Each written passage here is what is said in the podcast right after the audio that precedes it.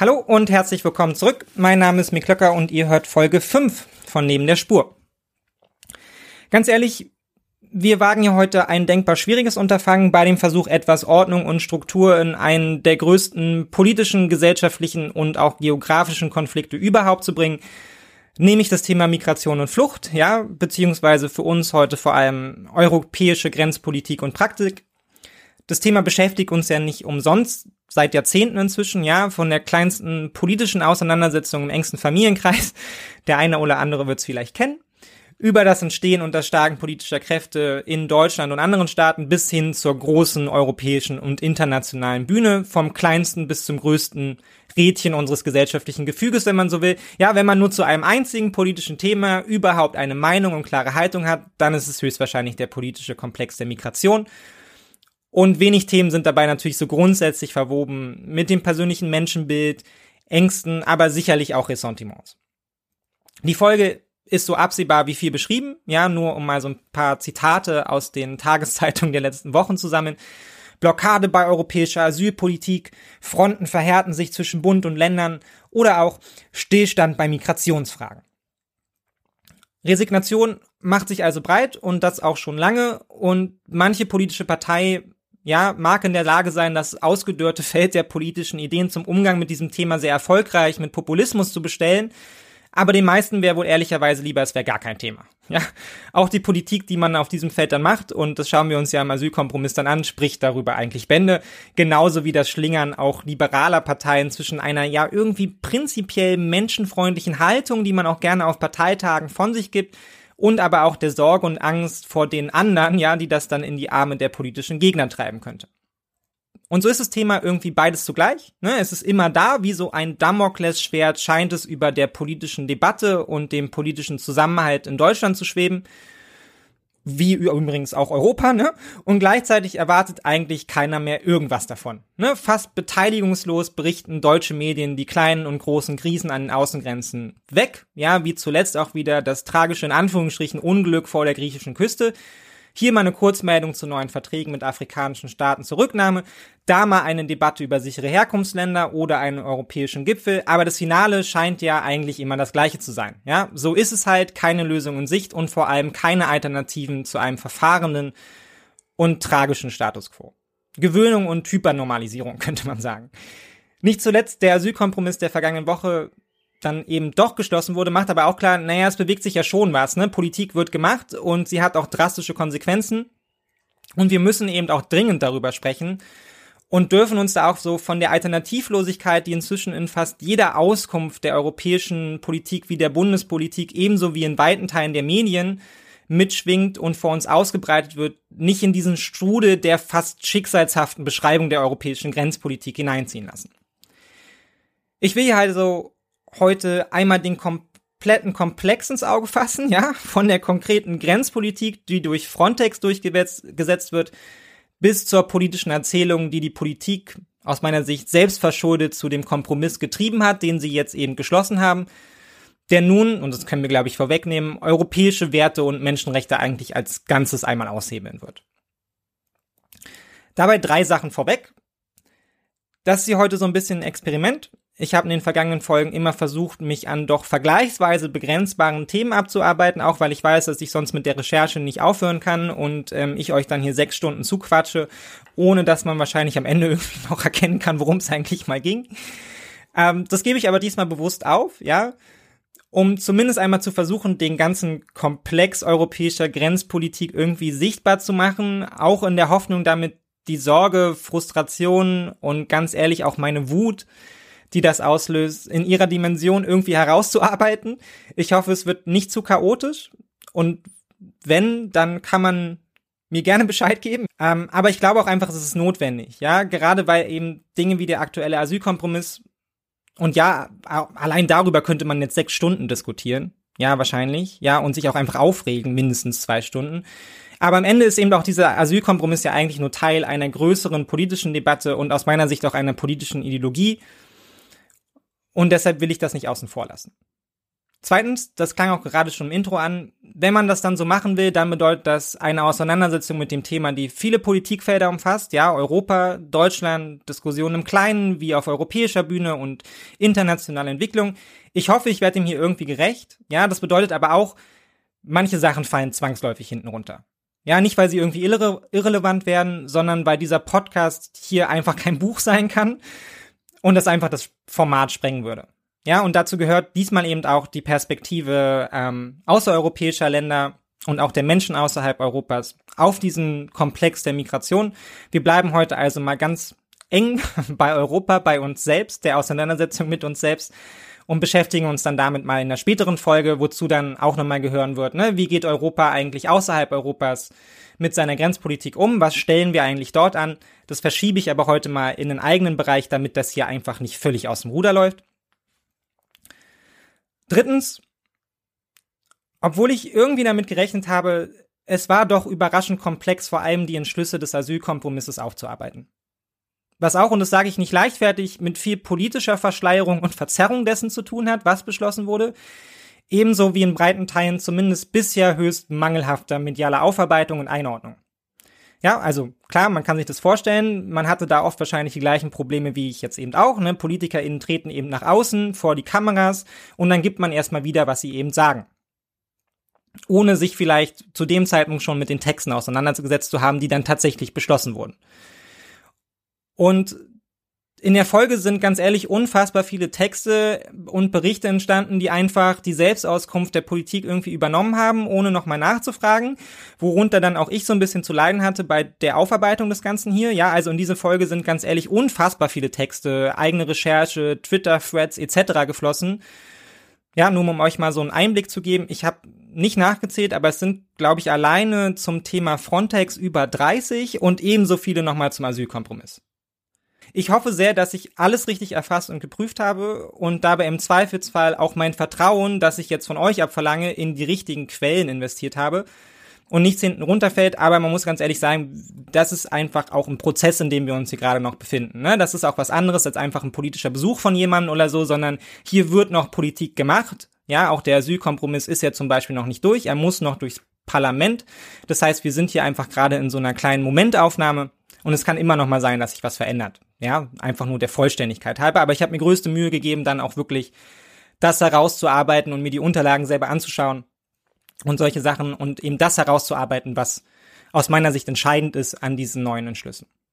Viertens, und das ist mir ähm, ganz besonders wichtig, die Auseinandersetzung mit Migration und Flucht, wie letztlich endlich auch mit jedem anderen Thema, läuft immer Gefahr bei dem Versuch, Systeme und Komplexe als Ganzes sichtbar machen zu wollen, so weit Abstand nehmen zu müssen, um Prozesse zu ordnen, dass zwangsläufig die Menschen, um die es eigentlich ja gehen sollte, aus dem Blick verschwinden und zu Zahlen und Listen werden. Aber da auch wir hier Ersteres heute anstreben, kommen wir an Zweiterem nicht so richtig vorbei. Ja, nichtsdestotrotz sollten natürlich die Menschen, um die es hier ganz konkret geht, natürlich immer der Bezugspunkt bleiben. Ja, was nicht zuletzt auch in der Debatte seit vergangener Woche aus meiner Sicht viel zu kurz kam, also machen wir uns das jetzt hier einfach zumindest einmal bewusst, ja, damit es auch im Lauf der Auseinandersetzung nicht vergessen wird. Ich habe mir im Zuge der Vorbereitung viele der erschütternden Videos von den EU-Außengrenzen, von fliehenden Menschen und ihrem Leid nochmal angeschaut. Und auch wenn wir das hier heute nicht im Ansatz einfangen können, ja, dazu ist Podcast aus meiner Sicht auch einfach nicht das richtige Format. Ich glaube, es ist wichtig, dass wir uns damit auseinandersetzen und erkennen, was an Europas Grenzen passiert, was Menschen dort zugefügt wird auch wenn es schwer zu ertragen sein mag und wir einrücken lassen, dass das Europa ist, das dafür mitverantwortlich ist, auch wenn wir diese Bilder noch immer, und das geht mir ganz ehrlich auch so, schwer mit unserer Alltagsvorstellung von Europa übereinbringen können. Ja, kein Gewöhnen, kein Vergessen ist also so ein bisschen der Appell. Auch wenn wohl auch der aktuelle Kompromiss, ganz ehrlich, wohl de facto dazu beitragen wird, dass genau das passieren wird. So, bevor wir uns jetzt aber dem Kompromiss widmen, legen wir aber natürlich erstmal ein Fundament und schauen uns da jetzt zu Beginn, ja, und auch wenn es uns allen sicherlich nicht ganz fremd ist, gelebte EU-Grenzpolitik in Form von Frontex an, um uns dann quasi vom kleinen, den politischen und institutionellen Strukturen von Frontex über die politischen Entschlüsse der vergangenen Woche bis zur politischen Entwicklung, die dahinter steht, vorzuarbeiten. Also schneidet euch an, ich glaube, es wird ein bisschen länger heute.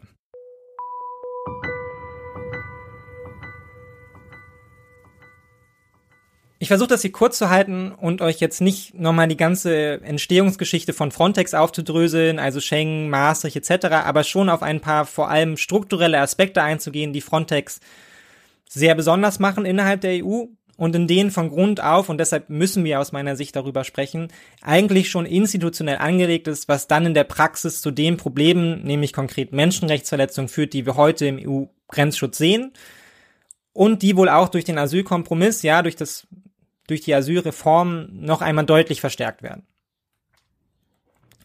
Frontex geht 2004, 2005 aus dem Schengen-Prozess hervor. Ja, also keine Binnengrenzen mehr, sondern europäische Freizügigkeit ist das Ziel. Und insofern ist es ja erstmal logisch, dass wenn man eben die Grenzen innerhalb der EU abschafft, die Außengrenze eine umso höhere Bedeutung bekommt für alle Mitgliedstaaten. Ja, man verschiebt ja die nationale Grenze quasi nur. Davor waren Italien, Griechenland etc. eben einfach verantwortlich für ihren Grenzschutz. Und wenn dann eben Menschen in Anführungsstrichen irregulär über diese Grenzen kamen, dann war das ja erstmal Griechenlands Problem. Ja, so viel hat sich daran nicht geändert, darüber sprechen wir später noch. Aber als Österreich oder Deutschland hatte man ja eigenes Grenzpersonal. Das heißt, wenn Griechenland jetzt aus welchen Gründen auch immer keinen effizienten Grenzschutz aufbauen konnte, naja, dann war eben trotzdem Schluss an der deutschen oder eben österreichischen Grenze. Und das muss ich euch jetzt nicht weiter erklären. Ja, wie gesagt, das erschließt sich. Aber mit diesem Prozess stellt sich natürlich eine ganz neue Frage der operationellen und auch politischen Verantwortung. Die innereuropäischen Grenzen waren ja nun offen. Der Fokus verschiebt sich also nach außen und während Staaten wie Griechenland oder Italien die Chance nutzen wollten, damit etwas Verantwortung loszuwerden, mit dem ja ehrlicherweise auch guten Argument, naja, wenn das jetzt europäische Grenzpolitik ist und nicht mehr nationale, warum sollen wir denn dann die alleinige operationelle Verantwortung, auch die Kosten tragen, während sich bei den Staaten in Nordwesteuropa quasi die genau gegensätzliche Sorge breit machte. Ja, wenn das jetzt europäische Grenzpolitik ist, oh mein Gott, dann tragen wir jetzt zwangsläufig Mitverantwortung für das Außengrenzmanagement. Ja, sowohl praktisch, operationell, also wenn die Grenzen gegen, in Anführungsstrichen, irreguläre Migration nicht ausreichend effizient geschützt wird, dann kommen die Menschen eben nicht mehr nur in Griechenland an und dann ist aber auch Schluss. Nee, die können ja im Zweifelsfall von dort aus nun einigermaßen ungestört auch weiter Richtung Nordeuropa laufen. Und Griechenland hat wahrscheinlich auch gar nicht so viel dagegen, weil dann müssen sie nicht mehr die Versorgung und Unterbringung und all so ein Kram bezahlen. Und auf der anderen Seite würde man aber natürlich zukünftig auch als Land ohne direkte Außengrenze de facto mehr politische Verantwortung tragen für jeglichen Erfolg eben oder auch Scheitern im EU-Grenzschutz. Ja, wie man das jetzt auch immer auslegen mag.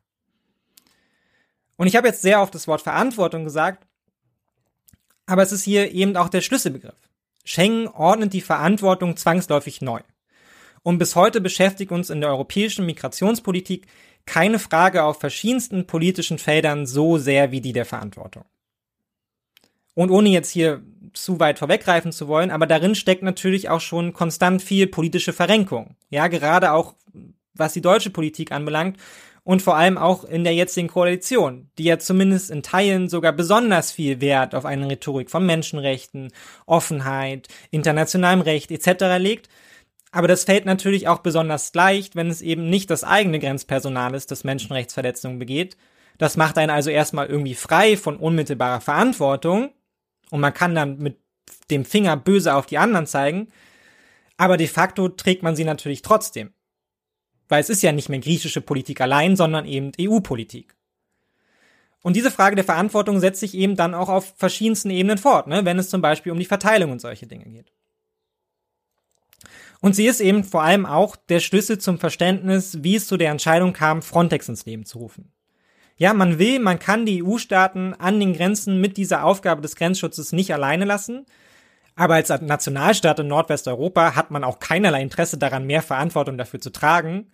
Und das führt dazu, dass man etwas macht, wogegen sich sonst die Staaten in der EU regelmäßig mit Händen und Füßen wehren. Man ist bereit, Souveränität und Entscheidungsgewalt abzugeben an die EU. Ja, es scheint ja irgendwie im Interesse aller. Die Grenzstaaten profitieren von mehr Geld, Organisation und Personal und die anderen können im Zweifelsfall nun immer auf die EU verweisen, wenn irgendwas nicht so läuft, wie es laufen soll ohne jetzt darüber sich selbst als nationale Regierung irgendwie in die Schusslinie bringen zu müssen. Ja, man versucht es zwar noch kurz mit vertiefender Kooperation zwischen den Mitgliedstaaten, stellt dann aber ziemlich schnell fest, naja, der Rat der EU, dem man das anvertraut, ist damit eigentlich völlig überfordert. Ja, jetzt quasi zum regulären Geschäft und all dem Geschacher zwischen nationalen Regierungen, politischen Konflikten etc. jetzt auch noch eine Koordinierung der verschiedenen nationalen Grenzschutzbehörden zu managen mit all dem rechtlichen und organisationellen Hürden, die da dranhängen, das ist einfach zu viel. Kurz, eine neue Institution muss her, der man die Verantwortung für den Schutz der Außengrenzen als aber auch die Einhaltung der internationalen Regeln, wink wink, anvertrauen kann. Und das ist eben Frontex. Und das aus heutiger Sicht geradezu absurde und auch irgendwie, ja, schon irgendwie perfide an diesem Aufbau von Frontex 2005 ist, dass man für diese neue Organisation ganz gezielt von Anfang an ein undurchsichtiges Modell entwirft, in dem die politische Verantwortungslosigkeit nun eigentlich auch institutionell verankert wird. Denn auch wenn die Mitgliedstaaten diese Frage der Verantwortung nun auszulagern versuchen an, die Euro an den Europäischen Rat, ja, die EU, naja, da sitzen ja genau die gleichen Regierungen. Wenig verwunderlich also, dass nun auch die europäischen Institutionen versuchen, die Frage wiederum auszulagern. Ja, niemand will die Verantwortung dafür tragen. Als hätte man all die Diskussionen und politischen Krisen, die seit den 10er und 20er Jahren durch die sogenannte Flüchtlingskrise, aber eben auch Pushbacks, ertrinkende und erfrierende Menschen ausgelöst werden wurden, werden würden, schon vorweggenommen und wollte sich und die EU-Institutionen davon von Beginn an politisch und rechtlich immunisieren. Und dieser Vorwurf lässt sich auch tatsächlich sehr leicht konkretisieren und wird vielen von euch auch nicht neu sein, weil es ist im Untertitel von Frontex immer schon angelegt. Frontex ist eine europäische Agentur. Ja, und das bedeutet erstmal zweierlei. Zum einen sind ihre Kompetenzen erstmal auf Grundlage der Meroni-Doktrin, ja, das ist so eine alte Regelung durch den EuGH 1958, also wirklich ganz altes Recht, ähm, sind eben dadurch begrenzt. Es gibt also klare Regeln dafür, wie viel Kompetenz an Einrichtungen außerhalb der EU-Organe übertragen werden darf.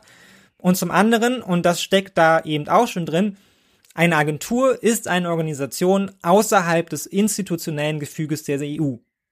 Sie ist also nicht nur relativ eigenständig, sondern eben auch nicht integriert in das rechtliche System der EU und damit eben vergleichsweise autonom gegenüber den EU-Organen wie Parlament, Rat und Kommission, wie aber auch der Europäischen Gerichtssprechung.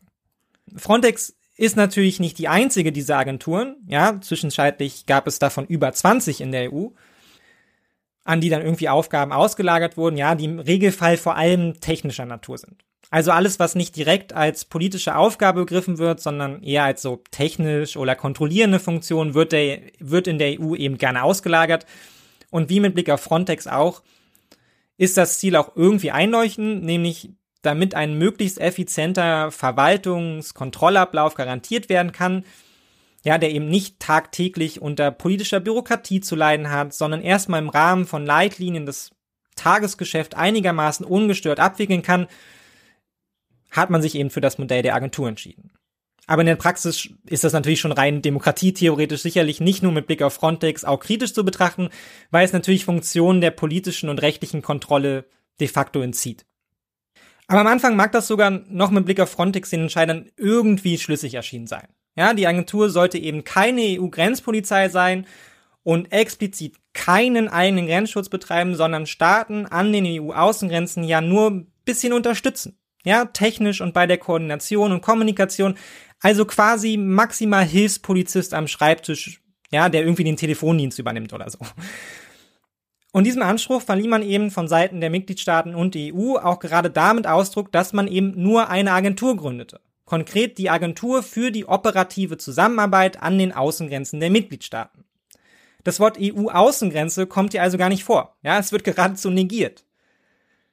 Was aber natürlich auch zu dem zurückführt, was wir gerade besprochen haben, also einer offenen Frage der Verantwortlichkeit, die jetzt durch Frontex sowohl befriedigend für die EU-Grenzstaaten gelöst werden soll, also Ne? Keine Sorge, das bleibt eure Grenze, eure Kompetenz. Die EU wird euch da nicht in die eigene Souveränität reinfuschen, sondern euch lediglich unterstützen dabei, dass ihr die Lage effizient managen könnt. Als auch für die Mitgliedstaaten ohne EU-Außengrenze, indem eben nämlich durch die Negierung der Existenz einer gemeinschaftlichen Außengrenze nun eben auch politische Verantwortung für eben diese durch die EU selbst wie viele ihrer Mitgliedstaaten ebenso negiert werden kann. Ja, und darin findet die Politik von heute dann quasi ihren Ausgangspunkt. Ne? Verantwortung für die EU-Außengrenze. Wieso? Welche, welche EU-Außengrenze? Ja, wir sehen keine EU-Außengrenze. Keine Ahnung, wovon du redest. Und das ist sogar völkerrechtlich so verankert. Ja, selbst auf der Website der Bundeszentrale für politische Bildung heißt es dazu recht trocken, völkerrechtlich ist die EU-Außengrenze eine Fiktion. Und das ist natürlich, wenn man so will, bereits der erste grundsätzliche, ja, bewusste, muss man ja sagen, Fehler tief drin in der Struktur der EU-Grenzpolitik als Ganzes und eben auch Frontex, ja. Das, worüber ihr euch mokiert, nämlich den Umgang an der EU-Außengrenze, das gibt's ja eigentlich gar nicht. Und dafür kann deshalb auch gar keiner Verantwortung übernehmen. Ja, außer die Staaten an den Grenzen selbst. Und nun kann man bis dahin sagen, naja klar, wenn Frontex Funktion ordnender, beratender Natur ist, ja, auf die Kontrollfunktion kommen wir gleich noch zu sprechen, dann trägt er vielleicht zumindest mal die Organisation, auch wenn man die EU mitverantwortlich macht für ihre Mitgliedstaaten, ja de facto eine geringere Verantwortung als Staaten wie Griechenland, die ja nun wirklich mit Mann- und Maschinengewehren an der nationalen Außengrenze stehen. Aber die Entwicklung von Frontex bleibt ja nicht da stehen. Ja, schon zwei Jahre nach der Gründung wird die Gründungsverordnung durch eine neue Verordnung ergänzt. Auf einmal ist Frontex nicht mehr nur Helfershelfer, sondern darf nun auch sogenannte Rabbits aufstellen. Ja, das ist eine geradezu niedliche Abkürzung für sogenannte Border Intervention Teams. Die sollte es zu einer Krise an der Grenze kommen, eben nun auch ganz praktisch mit anpacken sollen.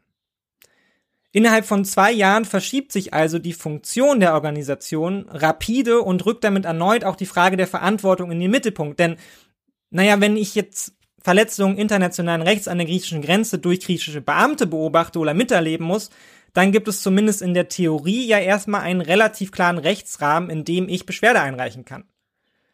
Aber an wen wende ich mich denn, wenn es um Verstöße von Frontex geht? Wer ist denn dann verantwortlich? Die EU und die anderen Mitgliedstaaten können es ja eigentlich nicht sein. Ja, als Agentur liegt Frontex ja außerhalb dieser Strukturen. Aber die EU dachte sich wohl, warum denn da auch politische und rechtliche Klarheit schaffen? Ja, die Verantwortung will schließlich eh keiner haben. Könnte ja die eigene Karriere oder der politische Erfolg dranhängen. Man begnügt sich 2011 also nach dem Kritik an der Kompetenzausweitung von Frontex aufkommt, da er auch einfach nochmal mit der Ergänzung zur neuen Verordnung, die nochmal klar macht, also Frontex wäre schon gut, wenn ihr euch in eurer Arbeit irgendwie an die Grundrechte halten würdet. Und damit war es dann auch gegessen für den Moment. Dann kommt 2015 und die sogenannte Flüchtlingskrise, in der die neue praktische Handhabe von Frontex nun in den Nachwehen der politischen Verwerfung durch die Krise zum neuen Kern der Agentur erhoben wird. Frontex bekommt jetzt also, wenn man so will, ein Rebranding. Ab jetzt ist sie die Europäische Agentur für Grenz- und Küstenwache ja, hört sich irgendwie schon ganz anders an. Und um die herum wird jetzt aus der Summe aller nationalen Grenz- und Küstenwachen die europäische Grenz- und Küstenwache strukturiert. Ohne dass es diese als eigene Institution geben würde aber. Also auch hier wieder, es mag eine EU-Küstenwache geben, aber irgendwie eigentlich zumindest auf dem Papier eben auch nicht. Da steht eben nur Frontex und das eben auch nur als Agentur. Und was sich natürlich theoretisch verklausuliert und ja auch einfach furchtbar gebastelt anhört und ja eigentlich auch ist, hat eben in der Realität rapide Auswirkungen. Und offensichtlich war auch den Mitgliedstaaten klar, dass man jetzt so eine massive Rekonstruktion ja europäischer Kompetenz nicht einfach ohne angemessene Rahmung vollziehen könnte. Also erhält Frontex auch gleich noch eine weitere Verordnung, die nun erstmals rechtlich bindend definiert, wie Grenzschutz denn nun zu betreiben sei und welche Standards man sich denn da irgendwie setze und an was man sich auch halten soll. Und die macht eben auch gleich klar, also Frontex, diese Standards, dass sich daran alle halten, das ist jetzt auch noch euer Job. Ihr müsst jetzt quasi schauen, dass das umgesetzt wird. Das heißt, ihr müsst euch quasi selbst kontrollieren. Man erahnt schon wahnsinnig smart, eine Organisation, die selbst Grenzschutz betreibt, damit zu beauftragen, genau diesen auch auf seine Richtigkeit zu überprüfen. Für die EU und ihre Mitgliedstaaten scheint das aber zumindest eine zufriedenstellende Antwort auf etwaige grundrechtliche Fragen zu sein. Kein Grund also Frontex in den Folgejahren nicht noch wesentlich mehr Kompetenzen, Personal und Mittel da zur Verfügung zu stellen. Keiner, wirklich kein Bereich, keine Institution, wie man es jetzt auch immer nennen will, ja, man weiß es ja nicht so genau, ist in den vergangenen 18 Jahren seit ihrer Gründung schneller gewachsen als Frontex. Über 500 Millionen Euro Budget, mehr als 1500 Mitarbeiter sowie weitere Verfügungen über nationale Grenzschützer, eine gemeinsame Grenzschutzreserve, Kontrollfunktion und Kompetenz über nationale Ordnung und Aufgaben und eine Einsatzliste, die sich wirklich über Seiten erstreckt.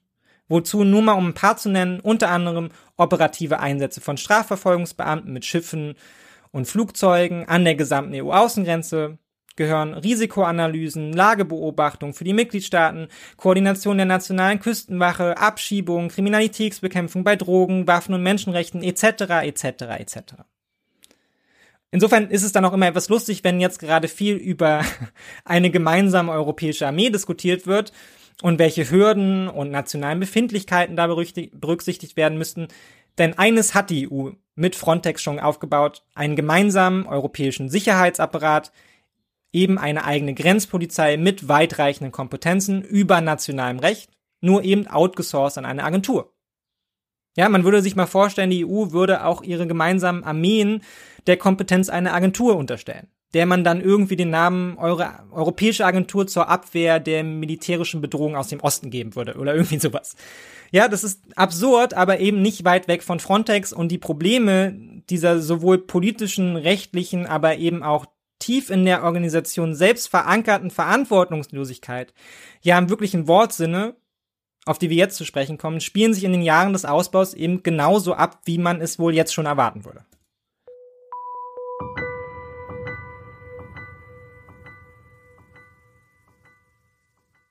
Aber bevor jetzt der Vorwurf aufkommt, es würde hier zu schnell vorverurteilt werden, lassen wir die Organisation sich doch fairerweise einmal selbst beschreiben. Frontex hat natürlich, wie es sich für eine anständige Agentur gehört, ja, egal ob jetzt Werbe- oder Sicherheitsagentur, natürlich eine beeindruckende Website, die einen geradezu erschlägt mit Informationen und beeindruckenden Bildern, ja, wahlweise vom coolen Gerät oder Beamten, die armen Menschen aus dem Wasser ziehen und Richtung Europa in Sicherheit bringen. Und auch mit der eigenen Vision und natürlich dem stabilen Wertefundament der Organisation hält Frontex nicht hinterm Berg. Ja, Frontex selbsternanntes Ziel ist es eben, einen europäischen Raum für Freiheit, Sicherheit und Recht zu schaffen, die Mission, die aus dieser Zielsetzung hervorgeht, ist daher, gemeinsam mit den Mitgliedstaaten für sichere und gut funktionierende Außengrenzen zu sagen. Unterrichtet ist diese Mission auf einem einfachen Wertekanon, den Frontex auf seiner Website wie folgt beschreibt. Erstens, wir sind professionell. Wir verfügen über das Wissen, die Fähigkeiten und die Kompetenzen, die erforderlich sind, um unsere Mission mit hohen ethnischen Standards effizient zu erfüllen und wir streben kontinuierlich nach Spitzenleistungen, um unsere Performance zu verbessern. Das denke ich mir nicht aus, das steht da wirklich so, ja? Also, das steht da genau so. Zweitens, wir sind respektvoll. Wir erkennen Menschen, Institutionen und ihre Rollen an und zeigen Respekt, indem wir diese als wertvoll und wichtig behandeln. Gemeinsam arbeiten wir organisationsweit und mit externen Stakeholdern zusammen, um gemeinsame Ziele zu erreichen. Auch hier wieder ganz wunderbarer Neusprech. Stakeholder. Wir sind verantwortlich. Wir sind vertrauenswürdig bei der Erfüllung unserer Verantwortung, unserer Arbeit, ihrer Aktualität und Qualität. Wir kümmern uns. Als europäische öffentliche Agenten dienen wir den Interessen der Bürger, weil wir uns um Menschen kümmern und an europäische Werte glauben. Na, ganz schön was zu tun also.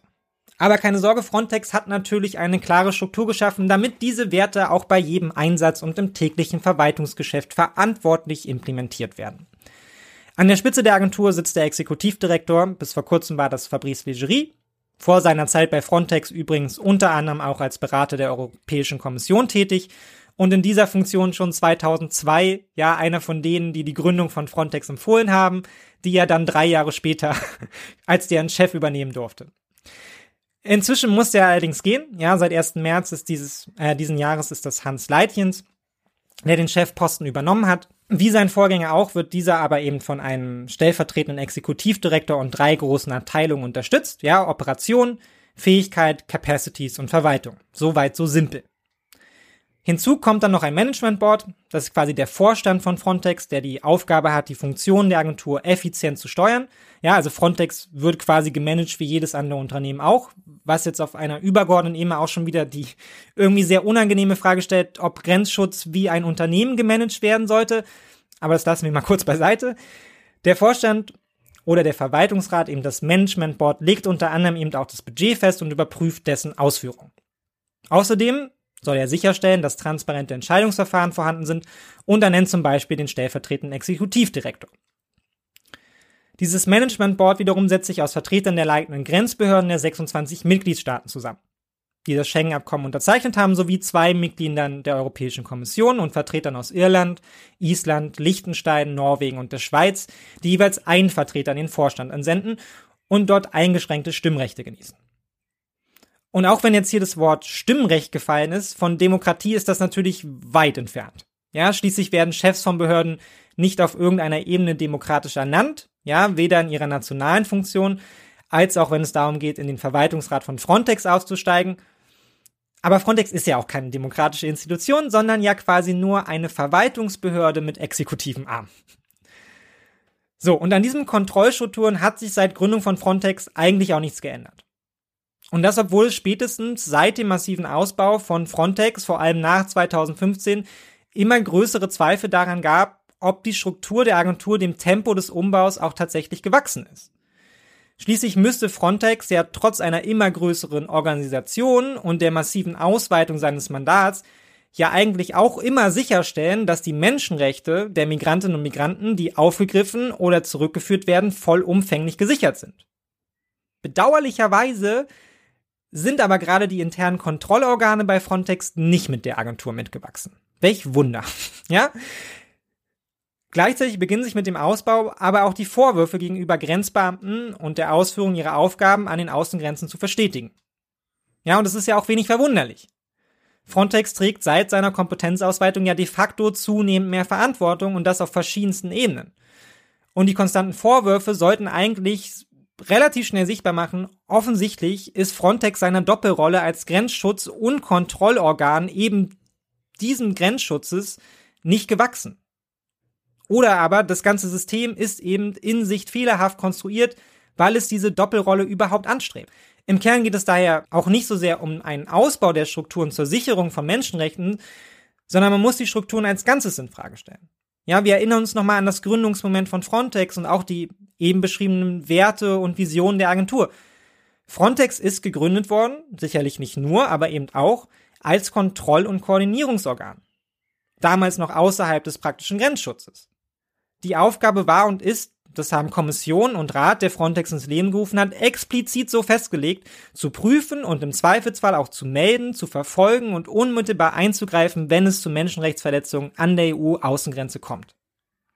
Ja, Frontex-Organisation als vergleichsweise unabhängige Agentur außerhalb der politischen Rahmung der EU macht überhaupt nur dann Sinn, wenn das eben auch bedeutet, dass sie sich nicht politischen Druck zum Beispiel bestimmter Mitgliedstaaten, die vielleicht Menschenrechtsverletzungen begehen, ausgesetzt sehen müssen, ja, wenn es um die Einhaltung von Standards geht, sondern diese eben unabhängig aufarbeiten und eben auch einschränken können. Eine andere Instanz gibt es in Europa nicht. Frontex ist die EU-Einrichtung zur Sicherung von Menschenrechten an den Außengrenzen. Nur deshalb gibt es bei Frontex zum Beispiel auch Menschenrechtsbeauftragten.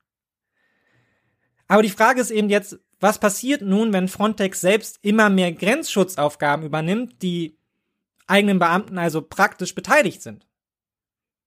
Naja, der Kontrolleur, die Kontrollinstanz muss sich nun quasi selber kontrollieren. Und damit steht natürlich die Frage im Raum, ja, wie hoch ist das Interesse von Frontex, Verstöße an den EU-Außengrenzen aufzuarbeiten oder Kritik zu üben, zumal öffentlich, wenn auf kritischen Videos immer öfter ihre eigenen Beamten Verstöße begehen oder teilnahmslos dabei zugucken? Ja, und habe ich daher als Chef oder Mitglied des Management Boards, wie ursprünglich vielleicht mal angelegt, noch ein Interesse daran, Vorstöße, äh, Verstöße gegen Grundrechte aufzuarbeiten und damit auch der Öffentlichkeit, ja, die Sinnhaftigkeit meiner Behörde aufzuzeigen? Oder verschiebt sich das nicht vielmehr hin zu einem intrinsischen Interesse, Verstöße eben nicht aufzuarbeiten oder gar zu verschleiern, weil jeder Verstoß immer auch die Anschlussfrage mit sich bringt, naja, und wo wart ihr, während das passiert ist? Oder aber sogar, aber das sind doch eure Beamten.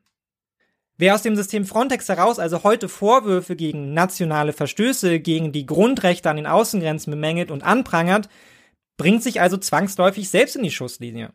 Und das gilt für den Direktor genauso wie für die Mitglieder des Management Boards, die sich ja in der Folge von versäumter Aufsicht bei Frontex wiederum selbst die Frage stellen müssen, warum sie das als Management nicht besser gemanagt haben. Damit es eben nicht zu solchen Verstößen kommt.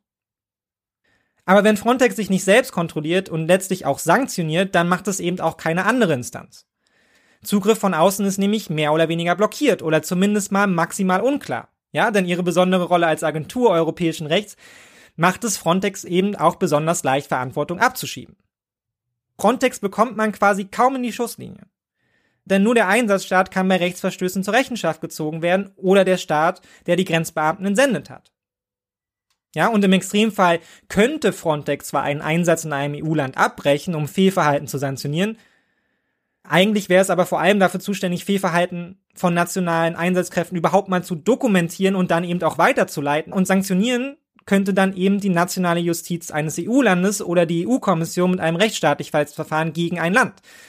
Aber bei Frontex selbst, im Falle von Fehlverhalten, keine Ahnung, wie man die haftbar macht und wie man da Mitarbeiter zur Rechenschaft ziehen will. Die Kommission verweist ihrerseits lediglich auf ihre seit 2016 bestehenden Schutzvorkehrungen, die gewährleisten sollen, dass Menschenrechte beim Einsatz der Frontex-Beamten gewährt bleiben. Aber eine rechtliche Struktur ist daraus nicht magisch erwachsen. Ja, man hat zwar kosmetische Verbesserungen vorgenommen, wie eine stärkere Berichtspflicht, mit der ist jedoch erstmal überhaupt keine neue Kontrolle verbunden über die Agentur, sondern nur vermerkt, dass die Behörde auf dem Papier mehr dokumentieren muss als eben vor 2016 und auch die Verpflichtung auf Anfrage vor dem EU-Parlament zu erscheinen und Rechenschaft abzulegen. Aber die müssen ja überhaupt erstmal von Verstößen mitbekommen. Und solange Frontex die nicht meldet, ist das alles irgendwie in einem sehr, sehr dunklen Raum um die Außengrenze. Und am Grundproblem, dass in der Organisation selbst und letztlich auch der EU-Grenzpolitik als Ganzes wirklich von Grund auf angelegt ist, hat das natürlich wenig geändert. Ja, Frontex ist eine Organisation, die zu viel Macht hat, eben dadurch, dass sie inzwischen selber tausende Beamte stellt und immer mehr Koordinierungs- und operative Verantwortung von den Mitgliedstaaten übernommen hat und gleichzeitig zu wenig Macht hat, um nationale Regierungen am Rechtsbruch zu hindern. Und beides blockiert dann wiederum zusammen die ursprüngliche Kontroll- und Meldefunktion von Frontex selbst. Ja, es ist ein absoluter Clusterfuck. Aber wenn wir auf den Anfang zurückblicken, dann muss man wohl sagen, kein zufälliger, sondern hier setzt sich letztlich auf systematischer Ebene fort, was von Anfang an mit der Verschiebung der Grenzen hin von nationalen Grenzen zu einer EU-Grenze schon angelegt war. Niemand, absolut niemand will die Verantwortung tragen. Und das Ergebnis ist eine EU-Grenzschutzorganisation als Ganzes, die Verantwortung, wenn sie eingefordert wird, einfach munter von Instanz zu Instanz verschiebt. Frontex meldet von sich aus erstmal gar nichts kommen dann aber doch dokumentierte Verstöße vor, dann weiß man von nichts oder zeigt auf die etwaigen Nationalstaaten, in denen es zu den Verstößen kam und zuckt die Schultern. Ja, der Nationalstaat macht das im Zweifelsfall genauso, nur andersherum. Und die EU sitzt daneben, hält die Hände hoch und sagt, also wir haben damit erstmal gar nichts zu tun. Und das Ergebnis dieser organisierten Verantwortungslosigkeit sehen wir eben in über die Jahre zunehmendem Maße. Es wird ja geradezu dadurch begünstigt. Wenn Machtmissbrauch nicht geahndet wird und dafür braucht es eben unabhängige Stellen, die eben nicht in die Organisation selbst eingebunden sind, denn wenn niemand an irgendeiner Stelle innerhalb dieses Gefüges Verantwortung übernimmt und eben auch Verantwortlichkeit aller Beteiligten durchsetzt, sei es durch, ja, sei es der Direktor, sei es der einzelne Grenzschutzbeamte, ja, eben alle in diesem Gefüge, dann begünstigt das im Umkehrschluss Missbrauch vom kleinsten bis zum größten Rädchen innerhalb dieses Systems. Und so erklärt sich dann eben auch, warum die Frequenz, in der wir als Öffentlichkeit von Menschenrechtsverletzungen an der EU-Außengrenze erfahren, ja, und das ja, obwohl es ein intrinsisches Interesse gibt, die eben noch unter der Decke zu halten, konstant erhöht. Organisationen wie Pro Asyl haben von dieser Entwicklung hin von vereinzelten illegalen Pushbacks zu einer zunehmenden systematischen Durchführung dieser Grenzgewalt früh gewarnt. Ohne und gerade weil nie irgendjemand auf irgendeiner Ebene dieses Systems zur Verantwortung gezogen wird. Und in die gleiche Kerbe wie Pro Asyl schlägt auch der Europäische Flüchtlingsrat. Fast immer seien Grundrechte betroffen und das Mandat von Frontex werfe daher, Zitat, fundamentale Fragen auf. Zwar wurden einige Vorschläge des Rats in neuen Verordnungen implementiert. Ja, so wurde 2016 eingeführt, individuelle Beschwerdemechanismen auszuweiten und die Rolle des Menschenrechtsbeauftragten bei Frontex zu stärken. Zudem gibt es eine interne Berichtspflicht. Die Mitarbeiter der Agentur sind speziell geschult und müssen sich an Verhalten, Verhaltenskodexe halten und all so ein Kram. Aber am Ende macht es eben kaum Unterschied, wenn niemand darauf schaut, ob das dann durchgesetzt wird. In der Praxis spielen diese Kontrollmechanismen eigentlich überhaupt keine Rolle. Ja, so wurde zum Beispiel trotz wiederholter Hinweise auf Verstöße ungarischer Grenzschützer an der Grenze zu Serbien die Mission nicht suspendiert und der Beschwerdemechanismus wird eigentlich auch kaum genutzt, ja, weil er ist zu kompliziert, er ist zu beschränkt, da er nur Frontex-Leute umfasst, während Handlungen nationaler Grenzschützer lediglich an die nationalen Behörden gemeldet werden können und so weiter und so fort. Hier drehen sich also sehr, sehr viele Dreh Rädchen und sie alle laufen ins Nichts. Weshalb eben auch der neue Mechanismus, der ab 2016 eingeführt wird, wie vom Flüchtlingsrat beschrieben, nicht als effektiver Rechtsschutz verstanden werden kann. Gegen Mitgliedstaaten können Opfer von Menschenrechtsverletzungen von nationalen Gerichten Klage erheben und letztlich bis zum Europäischen Gerichtshof für Menschenrechte in Straßburg ziehen. Ja, kompliziert genug. Bei Frontex selbst oder dessen Mitarbeitern wird es aber oft schon unklar, ob Frontex die betroffene Aktion tatsächlich überhaupt mitverantwortet. Und weil die Agentur keine Rechtsperson ist, kann eigentlich nur die EU belangt werden.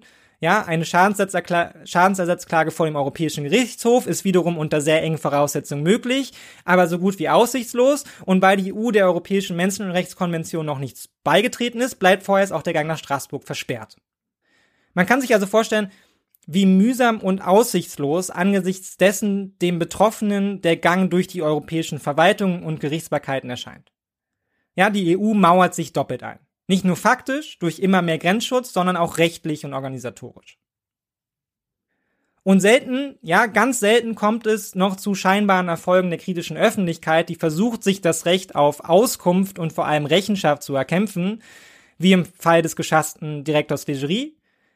De facto legen aber auch diese Prozesse dann hauptsächlich offen, wie viel Mühe sich verschiedenste Instanzen geben, bloß nicht zur Aufklärung beizutragen und was für absurde Strukturen in den vergangenen Jahren innerhalb der Behörde gewachsen sind. Deshalb schauen wir uns auch den Fall nochmal ganz kurz an.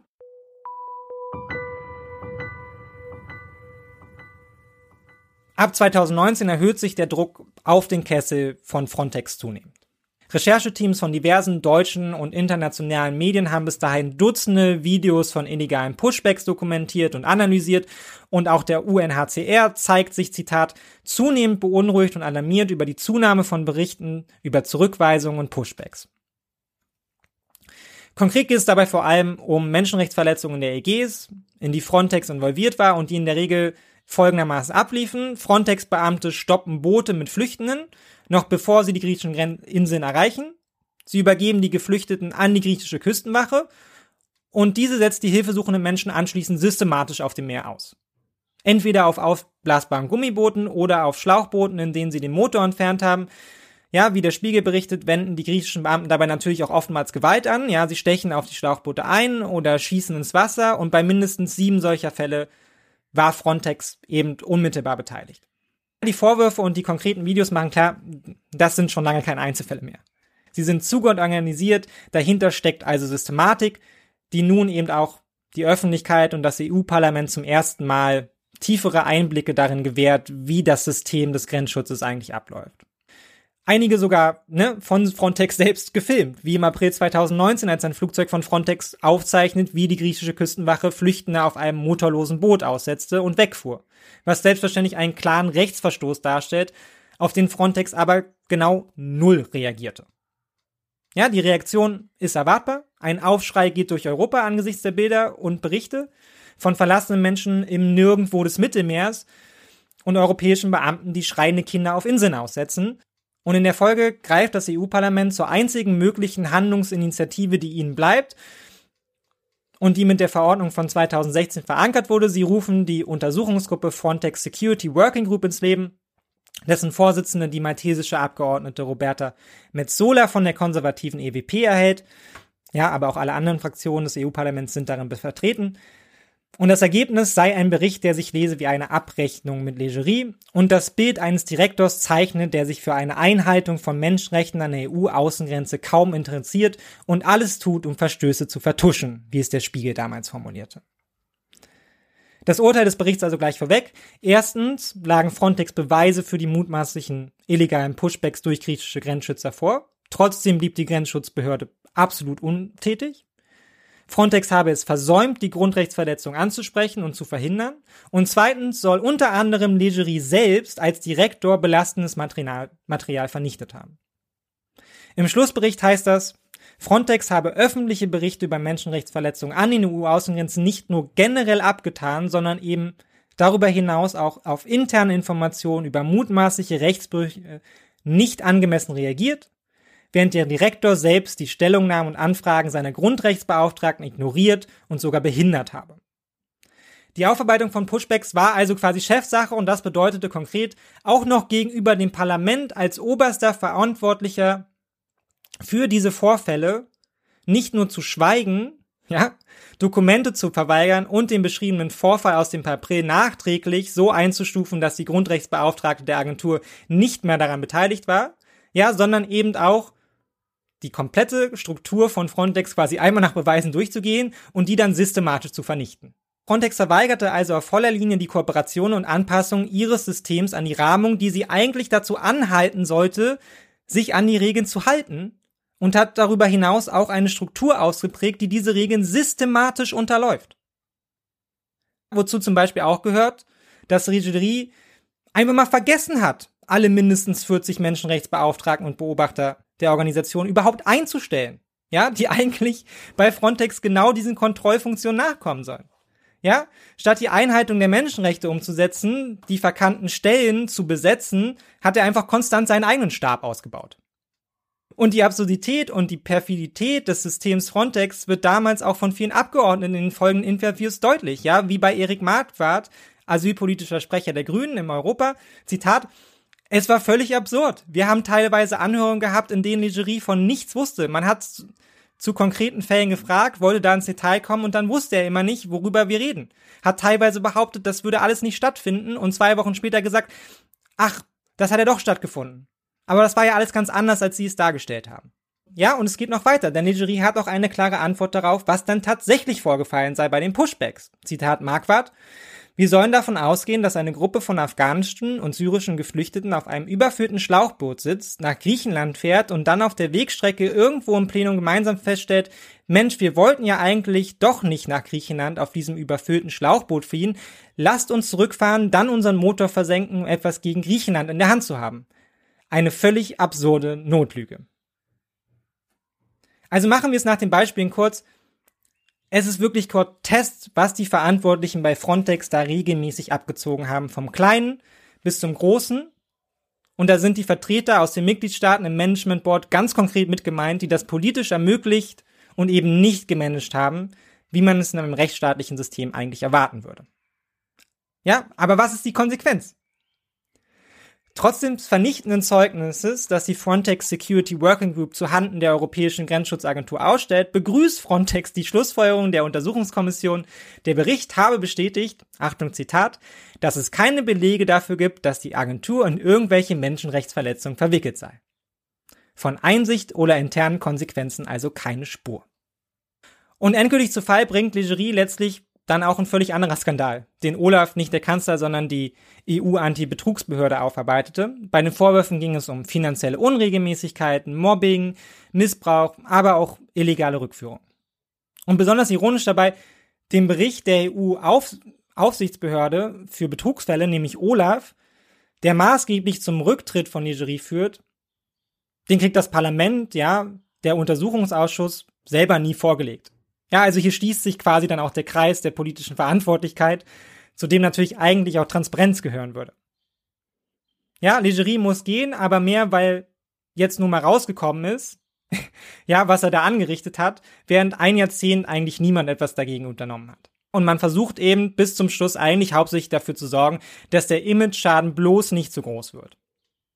Ja, und man lässt dafür eben auch die Akten unter Verschluss, verwehrt sie der, Polit äh, der parlamentarischen Öffentlichkeit damit sich der Skandal und der Kreis der Verantwortlichen bloß nicht noch weiter ausweitet. Wie zu erwarten hat daher auch die Entlassung keinerlei strukturelle Konsequenzen zur Folge. Ja, der Drache wird zwar geköpft, aber der nächste Kopf ist schon da, um den gewalttätigen Körper zu übernehmen. Und der neue Kopf heißt eben Hans Leitjen, ist ehemaliger General und Chef der niederländischen Militärpolizei zum ersten Dritten dieses Jahres hat er sein Amt angetreten, nicht ohne gleich auch zu versprechen. Also jetzt sei nun wirklich Schluss mit den Pushbacks und Menschenrechtsverletzungen. Wie er das aber anstellen will, ohne dass sich etwas an den Strukturen der Organisation ändert, darüber schweigt er sich aus. Ja, also dazu gibt es keinerlei Informationen und auch keine neuen Verordnungen ist seitdem auf den Weg gebracht worden. Das, was aber im Gegenteil zu sehen ist, ist, dass mit der Ausweitung der Kompetenzen von Frontex eben noch lange nicht Schluss ist. Ja, bis 2027 soll die Agentur auf 10.000 Einsatzkräfte anwachsen. Die dann nicht mehr nur, wie jetzt schon, in Eigenregie Abschiebungen durchführen dürfen, sondern dann eben auch ganz konkret Menschen an der Einreise hindern sollen. Und damit das auch effizient gelingt, wird Frontex auch noch das Recht zugeschrieben, seine eigenen Beamten mit Waffen auszustatten, ja, also immer mehr Kompetenz und immer mehr brachiale Machtmittel gehen an Frontex über und damit aber eben auch, wie wir gerade besprochen haben, in ein weithin unklares Rechts- und Verantwortungsfeld, ja, also Frontex macht sich nicht verantwortlicher, bekommt aber konstant mehr Verantwortung. So, und warum habe ich euch das jetzt alles erzählt? Weil ich glaube, an Frontex lässt sich ganz wunderbar und man verzeihe mir hier in dem Kontext diese Vokabel, ja, die ganz grundsätzliche Problematik in der Gewichtung der EU-Grenzpolitik aufzeigen und auch belegen. Ja, hinter dieser Praxis stehen ja letztendlich politische Entscheidungen. Zusammengefasst muss man also festhalten, innerhalb der EU gibt es ein gewaltiges Verantwortungsdefizit, das nicht nur nicht gefüllt wurde, sondern mit der Erweiterung von Frontex konstant ausgebaut wird. Und das eben mit absehbaren Folgen. Ja, diese Verantwortungslosigkeit spielt sich eben vor allem mit Blick auf Menschenrechtsverletzungen aus und alle politischen Beteiligten, wie wir, sollten das eigentlich inzwischen auch wissen. Ja, zum jetzigen Zeitpunkt muss man also einfach sagen, und das unterstreicht es Nicht-Handeln, diese Strukturen aufzubrechen, ja, neu zu organisieren, Verantwortlichkeit zu schaffen, Menschenrechtsverletzungen an EU-Außengrenzen sind politisch gewollte Praxis wie es Marquardt übrigens auch schon 2019 formulierte. Und das lässt sich eben als solches nicht nur implizit im politischen Handeln der EU und ihren Mitgliedstaaten suchen, sondern ist sogar strukturell implementiert. Und natürlich trägt jedes Mitgliedsland trotz der rechtlichen Verrenkung und dem institutionellen Gebastel, das sich scheinbar, das sich scheinbar vor der Verantwortung löst, dann eben doch die Verantwortung. Denn es sind letztlich die Mitgliedstaaten, die über den Europäischen Rat Frontex geschaffen haben und eben auch so erhalten. Und das bedeutet auch, wie man es jetzt auch immer nennen will, ja, die EU-Migrationspolitik zu optimieren, gemeinschaftlich aufzustellen, sie besser zu machen, auch für die Flüchtenden, whatever da auch an Rhetorik gerade mitschwingt, all das muss eigentlich und in allererster Linie abseits der politischen Rhetorik anhand dieser faktischen Bremspolitik bemessen werden. Und in der täglichen Realität europäischer Grenzpolitik bedeutet das, Menschen, die nachts ohne Motor mit ihren Familien irgendwo um nirgendwo des Mittelmeers ausgesetzt werden, ja, und sich selbst oder der libyschen Küstenwache überlassen werden. Ja, wenn sich jetzt also in der medialen Nachbesprechung gerade deutsche PolitikerInnen der Koalition ins Zeug leben, um es zu vermitteln, ja, der Kompromiss mag schmerzhaft sein, aber letztlich haben wir damit auch den Flüchtenden geholfen, dann ist es nicht nur eine Verzerrung täglicher Grenzpraxis, sondern klingt ganz ehrlich wie Hohn. De facto kommt das, was jetzt beschlossen wurde, nämlich einfach nur oben drauf. Ja, als würde man auf ein Haus, dessen Fundament schon halb im Schlamm versunken ist, einfach noch einen Stockwert oben drauf bauen, um es dann ja irgendwie als wertgesteigerte Immobilie zu verkaufen. Wir machen das gleich nochmal konkret, aber ich denke, im Angesicht dessen wirken auch die Aussagen zur neuen Asyl, EU-Asylregelung, ja, ehrlicherweise gleich ganz anders. Das Mindeste, was man hätte machen sollen, mit diesem Asylkompromiss, und das können wir hier einmal vorweg sagen, ist, man hätte an den Strukturen von Frontex, man hätte an sie rangehen müssen, man hätte sie überprüfen müssen, man hätte sie optimieren müssen und man hätte vor allem eine unabhängige Stelle einführen müssen, die das besser überwacht. Weil so wie jetzt gerade kann es eigentlich nicht weitergehen und dass es so weitergeht, das ist gewollt. So, das behalten wir jetzt also einfach mal im Hinterkopf und machen dann jetzt aber den Sprung nach vorne. Wir kommen zum 9.6. und der in Anführungsstrichen historischen Neuordnung der europäischen Asyl- und Grenzpolitik. Hören wir doch mal rein. Ähm, wird es darum gehen, ob wir ein einheitliches äh, europäisches Asylsystem hinbekommen oder nicht. Wir haben sehr lange jetzt die letzten Wochen, Monate viele Gespräche geführt dafür, dass wir ein einheitliches System bekommen. Warum ist das wichtig? Weil wir ähm, die Migrationslage nur gemeinsam bewältigen können, als gesamte EU, nicht als Nationalstaat. Ich kämpfe dafür, dass wir ein Europa der offenen Grenzen haben. Sollten wir heute scheitern oder in den nächsten 14 Tagen, dann ist das ein falsches Signal, das würde zu nationaler Abschottung führen. Das will ich nicht. Ich möchte die Grenzen offen halten. Ich möchte, dass wir ein gemeinsames europäisches Verständnis von Menschenrechtsstandards haben, auch an allen Außengrenzen. Deshalb ist es wichtig, dass wir zu einem gemeinsamen Kompromiss kommen. Es liegt ein Kompromiss auf dem Tisch, der ist sehr schwierig für uns in Deutschland. Ich kämpfe sehr darum, dass wir Familien mit kleinen Kindern nicht in das Grenzverfahren bekommen. Es geht zwar nur um den Teil der Menschen, die zu uns kommen, die eine geringe Quote haben auf Anerkennung. Das heißt, es geht nicht um ähm, Familien aus Afghanistan oder Syrien, die kommen gar nicht ins Grenzverfahren. Aber auch bei den anderen, wir wollen, dass die Familien mit Kindern dort nicht drin sind. Und dafür werde ich heute sehr stark kämpfen. Ähm, und äh, das ist sehr wichtig für uns. Für uns als Deutschland stehen die menschenrechtlichen Standards ganz vorne und dafür werde ich auch heute hart kämpfen. Äh, wie Sie wissen, gibt es seit gestern eine Einigung in der Europäischen Union zwischen den Mitgliedstaaten in der Frage der Asylpolitik. Äh, wir haben uns auf äh, sehr schwierige Verhandlungen eingelassen, weil wir Grüne seit Jahren darüber sprechen und auch sehen, dass die Zustände an den Außengrenzen so, wie sie sind, nicht tragbar sind. Es gibt weder Humanität noch Ordnung.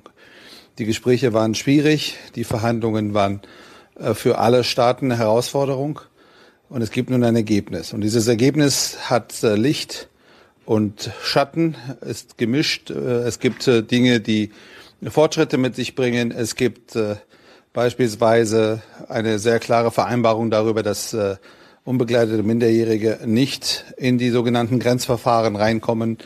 Es gibt den Zugang zu Rechtsberatung äh, und einige andere Punkte. Gleichzeitig haben wir auch zentrale Anliegen nicht erreicht. Es ist nicht erreicht worden, dass Familien mit Kindern grundsätzlich aus den Grenzverfahren rausgenommen werden.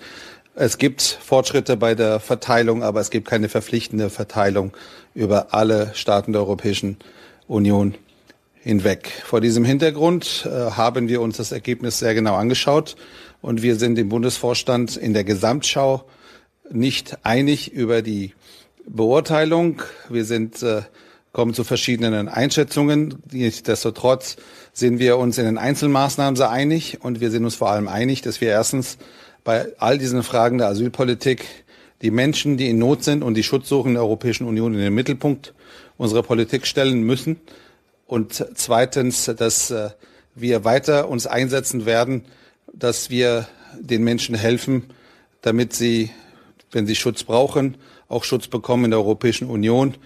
Das ist ein Gebot von Humanität und braucht auch die jeweilige Ordnung. Das waren Innenministerin Nancy Faeser kurz vor der Einigung und Omid Noripur kurz nach der Einigung. Fassen wir also kurz zusammen.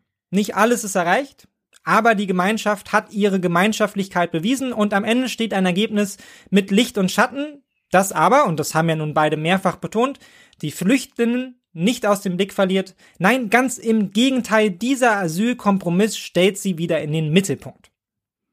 So viel also zur politischen Einschätzung und wir schauen uns jetzt dann einfach mal an, ob die EU mit diesem Kompromiss, ja, um mal im Bild zu bleiben, jetzt das Flutlicht auf die Flüchtlinge gerichtet hat oder die Realität eher einem Teelicht in einem U-Bahn-Schacht entspricht. Aber fangen wir vorne an. Der zugrunde liegende Konflikt, in dessen Kern es um die vier beschriebene Verantwortung geht, in dem Fall vor allem um die Frage, wie lässt sich Verantwortung für Menschen, die in Europa ankommen, gerecht verteilen, schwelt ja nun schon seit 2015, 16. Ja, die Haupttransitländer, und das sind ja eigentlich nur vier, nämlich Griechenland, Italien, Zypern und Malta, machten damals die Erfahrung, das bestehende System funktioniert für uns eigentlich nicht. Ja, alle Bemühungen, die Migration nach Europa, um jetzt mal im Frontex Neusprech zu bleiben, zu streamlinen, ja, eben auch über Organisationen wie Frontex, brachten im Zweifelsfall nicht die Entlastung, die man sich erhoffte. Ja, wenn es dann mal voll wurde auf den Routen und damit geschürte Angst vor, in Anführungsstrichen, Wellen von Geflüchteten und unkontrollierbaren Strömungen zu politischen Verwerfungen auch in den nicht unmittelbaren Grenzländern führten, dachte jedes Land eben, wie wir es jetzt auch schon besprochen haben, eben zuerst an sich selbst. Und auch wenn man diese Krise irgendwie überwand, die Verwerfungen blieben. Ja, Staaten wie Ungarn, Österreich, Polen schneller, aber letztlich auch Deutschland gingen in der allgemeinen politischen Erzählung mit einem Nie wieder aus dieser Krise heraus. Ja, und diese dogmatische Formulierung benutze ich jetzt hier bewusst. Und Griechenland und Italien wiederum gingen aus der Krise raus mit einem, naja, eigentlich geht's so nicht weiter. Und seitdem treffen diese Positionen eben konstant aufeinander. Alle wollen es auflösen und alle haben dabei zuallererst sich selbst im Blick. Ja, wobei man ehrlicherweise sagen muss, bestimmte Positionen lassen sich einfacher nachvollziehen als andere. Ja, dass Griechenland und Italien nicht weiter Buhmann, Schläger, Sündenbock, Ersthelfer und oftmals alleiniger Helfer zugleich sein wollen, das erschließt sich und wird auch nicht dadurch weniger nachvollziehbar, dass beide Länder einen erheblichen Rechtsruck erlebt haben und auch weiter erleben, ja, indem das gerne auch politisch ausgeschlachtet wird. Ja, und bis zuletzt stand es, abgeleitet vom Solidarmechanismus, ein Vorschlag von Macron, auf den wir gleich noch genauer zu sprechen kommen, innerhalb der EU ungefähr 50-50. Ja, 13 EU-Staaten hätten sich bereit erklärt, vor allem über einen Verteilungsschlüssel Geflüchtete aufzunehmen, 12 sind strikt dagegen. Ja, übrigens viel Spaß dabei herauszufinden, wer die jeweils sind. Ja, neben dem mal ziemlich eindeutigen Kandidaten. Eine Aufschlüsselung habe zumindest ich jetzt auch in den vielen Artikeln und Berichten, die Grundlage für diesen Podcast sind, nicht finden können. Ja, was wohl auch schon wieder ein Hinweis sein könnte darauf, wie ungern zumindest, zumindest einige der Beteiligten sich klar positionieren wollen. Und nun ist 12 gegenüber 13 für die auch gerade wieder viel beschworene Einigkeit und Gemeinschaft eine denkbar ungünstige Ausgangslage. Das erschließt sich irgendwie. Wozu man allerdings festhalten muss, hier geht es letztlich darum, eine Mehrheit zu gewinnen. Für einen Kompromiss. Ja, also Einstimmigkeit ist nicht nötig. Ja, das ist ein kleines, aber später auch nochmal wichtiges Detail. Seit, 2000, seit 2015 ringt man also um einen politischen Kompromiss, dem man auch fünf Jahre später nicht unbedingt näher gekommen war. Ja, auch die letzte Wahlperiode bis 2019 verlief ohne Einigung oder auch nur Annäherung und man schien dieses Thema ehrlicherweise schon so mehr oder weniger aufgegeben zu haben. Bis 2020 Ursula von der Leyen mit ihrem Vorschlag aus der Kommission hervortrat, an dem nun seitdem herumverhandelt und sich abgearbeitet wurde, bis es jetzt wieder eng wurde, denn 2024 wird wieder gewählt und bis dahin soll nun schnell eine Einigung her. Was hat von der Leyen also auf den Tisch gelegt?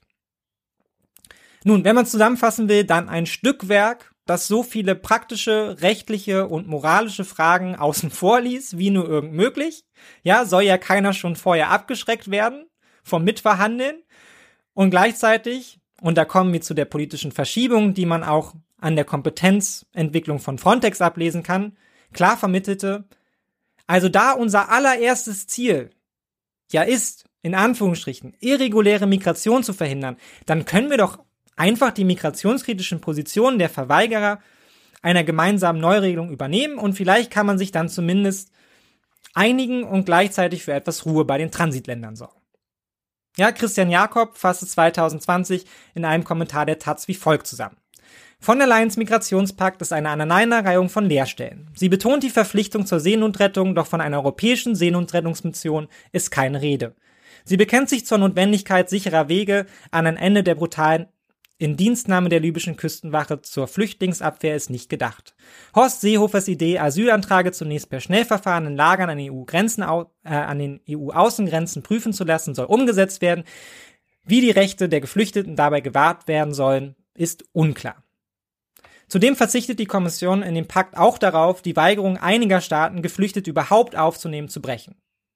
Stattdessen sollten die Staaten, die keine Geflüchteten von den EU-Außengrenzen aufnehmen wollen, sogenannte Abschiebepartnerschaften übernehmen. Ja, das stand da übrigens wirklich so. Das sind Abschiebepartnerschaften. Um zu übermitteln, wer wie viele der Ankommenden aufnehmen müsse, sollte ein Verteilungsschlüssel zugrunde gelegt werden und jedes Land, das seine Quote dabei nicht über die Aufnahme erfüllte, sollte ersatzweise eine entsprechende Anzahl abschieben. Und zwar innerhalb von acht Monaten. Ja, und man braucht natürlich auch schon da nicht viel Fantasie, um sich vorzustellen, wie dabei wohl künftig mit den Menschen umgesprungen worden wäre. Ganz so schlimm ist es jetzt nicht geworden, ja, zumindest nicht auf dem Papier. Aber der Spirit dieses Vorschlags, dessen Kern immer Reduktion und Repression von Flucht war, sind erhalten geblieben. Und solche Vorschläge aus der Kommission, die nicht nur vor zehn Jahren von einer breiten Mehrheit der deutschen Parteien inklusive der Union abgelehnt worden wären, sondern letztlich noch darüber hinausgingen, nun zum Ausgangspunkt einer Verhandlung über die Zukunft des europäischen Asylrechts zu machen, scheigt schon hier sehr gut die Normalisierung eines Asyldiskurses von rechts auf. Die Erzählung der rechtskonservativen Staaten in Europa findet hier ihre Entsprechung. Ja, in Anführungsstrichen irreguläre Migration stoppen ist Top 1. Und knapp dahinter rangiert das schon herausgearbeitete Motto der Europäischen Union, das sich ungefähr auf dem politischen Niveau eines Kindergartens abspielt, ja? Aber warum muss ich denn jetzt machen? Ja, der Clemens, der hat ja noch gar nicht geholfen, nur dass es hier eben nicht um das Aufräumen von irgendwelchen umgekippten Pappbechern bei einem Kindergeburtstag geht, sondern um Menschenleben. Aber von der Leyen's Vorschlag, auch wenn sich natürlich alle wieder benachteiligt fühlen, ja, und das ehrlicherweise auch weiterhin tun, scheint dann doch ausreichend Grundlage gegeben zu haben, um es erneut zu versuchen und alle an den Tisch zu bringen. Was uns nun endlich zu der vergangenen Donnerstag getroffenen Entscheidung führt. Bevor wir uns das im Detail anschauen, halten wir kurz die entscheidenden Punkte fest, die vor allem die Bundesregierung nach eigenen Angaben vom Kompromiss überzeugten, ihn ja quasi sogar erzwungen haben. Wie schon eingangs erwähnt, und wohl der Haupt-Talking Point zumindest von Nancy Faeser, aber auch der beteiligten Berichterstattung, die das zumindest im ÖRR aus meiner Sicht sehr unkritisch übernommen hat. Unser aller Freizügigkeit ist in Gefahr. Ja, Schengen ringt quasi um sein Überleben und ein neuer Asylkompromiss ist das einzige, was vielleicht noch retten kann, ja, was über Jahrzehnte aufgebaut wurde. Impliziert also, wenn die irreguläre Migration so fortläuft, dann müssen Staaten geradezu bald wieder Grenzkontrollen an nationalen Grenzen durchführen, ja, und das können wir ja nicht einfach zulassen. Schließlich sind, Zitat Nancy Faeser, offene Grenzen im Inneren das Herzstück unserer Union. Eng verbunden mit dem Punkt 2, vielleicht kann man sie auch zusammenfassen, nicht nur Schengen ist in Gefahr durch unkontrollierte Migration, sondern damit in einem noch größeren Kontext auch die gesamte EU. Ja, nichts wurde in den vergangenen Tagen so gebetsmühlenartig in unsere Köpfe gekloppt wie das Wort Gemeinschaft. Gemeinschaft, Gemeinschaft, Gemeinschaft. Was ist die EU, wenn nicht eine Institution, die ganz Europa eint? Aber wenn man sich in Europa nicht mehr einig wird, dann steht auch dieses Konstrukt quasi vor dem Ende. Bedeutet also drittens, ein Kompromiss muss her, der die Vorstellungen aller europäischen Staaten im gleichen Maße berücksichtigt, ohne dass jemand außen vor ist. Ja, Ungarn sollte am Ende der Verhandlungen dem also ebenso zustimmen können wie die Transitsender Mittelmeer und Zentraleuropa. Und das bedeutet eben im Umkehrschluss viertens, auch Deutschland, als dass wir ja alle wissen, moralischste und menschenfreundlichste aller europäischen Länder, muss sich hier ein bisschen flexibel zeigen. Schließlich geht es hier nicht nur um uns. Wer, wenn nicht Deutschland, hat sich denn immer wieder um europäische Einheit, um Friede und Freude bemüht? Und ja, das kann auch unangenehme Entscheidungen bedeuten. Aber ist es das am Ende nicht wert? Ist es nicht sogar alternativlos? Ja, wenn man Europa erhalten will? Ich glaube, hier wird das Konstrukt, was man sich da zurechtgelegt hat, schon ganz gut sichtbar.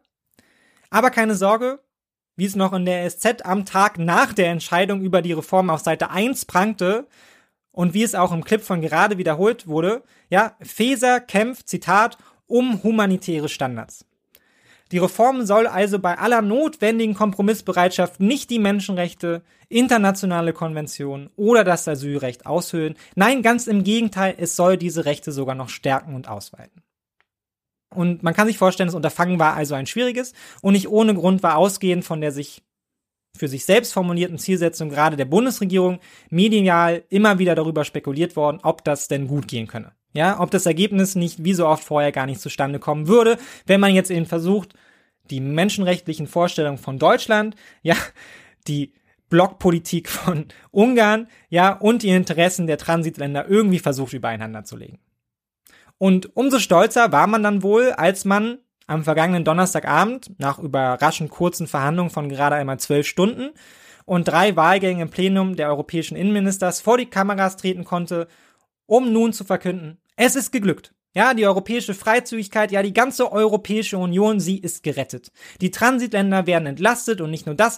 Nein, auch wenn man leider, leider nicht alles umsetzen konnte, was man sich vorgenommen hatte an zivilrechtlichen Standards, am Ende ist das doch ein Kompromiss, der nicht nur Europa, sondern auch das Asylrecht als Ganzes stärkt. Fast zwölf Stunden Verhandlung, aber am Ende eine Einigung. Die EU-Staaten beschließen eine Asylreform.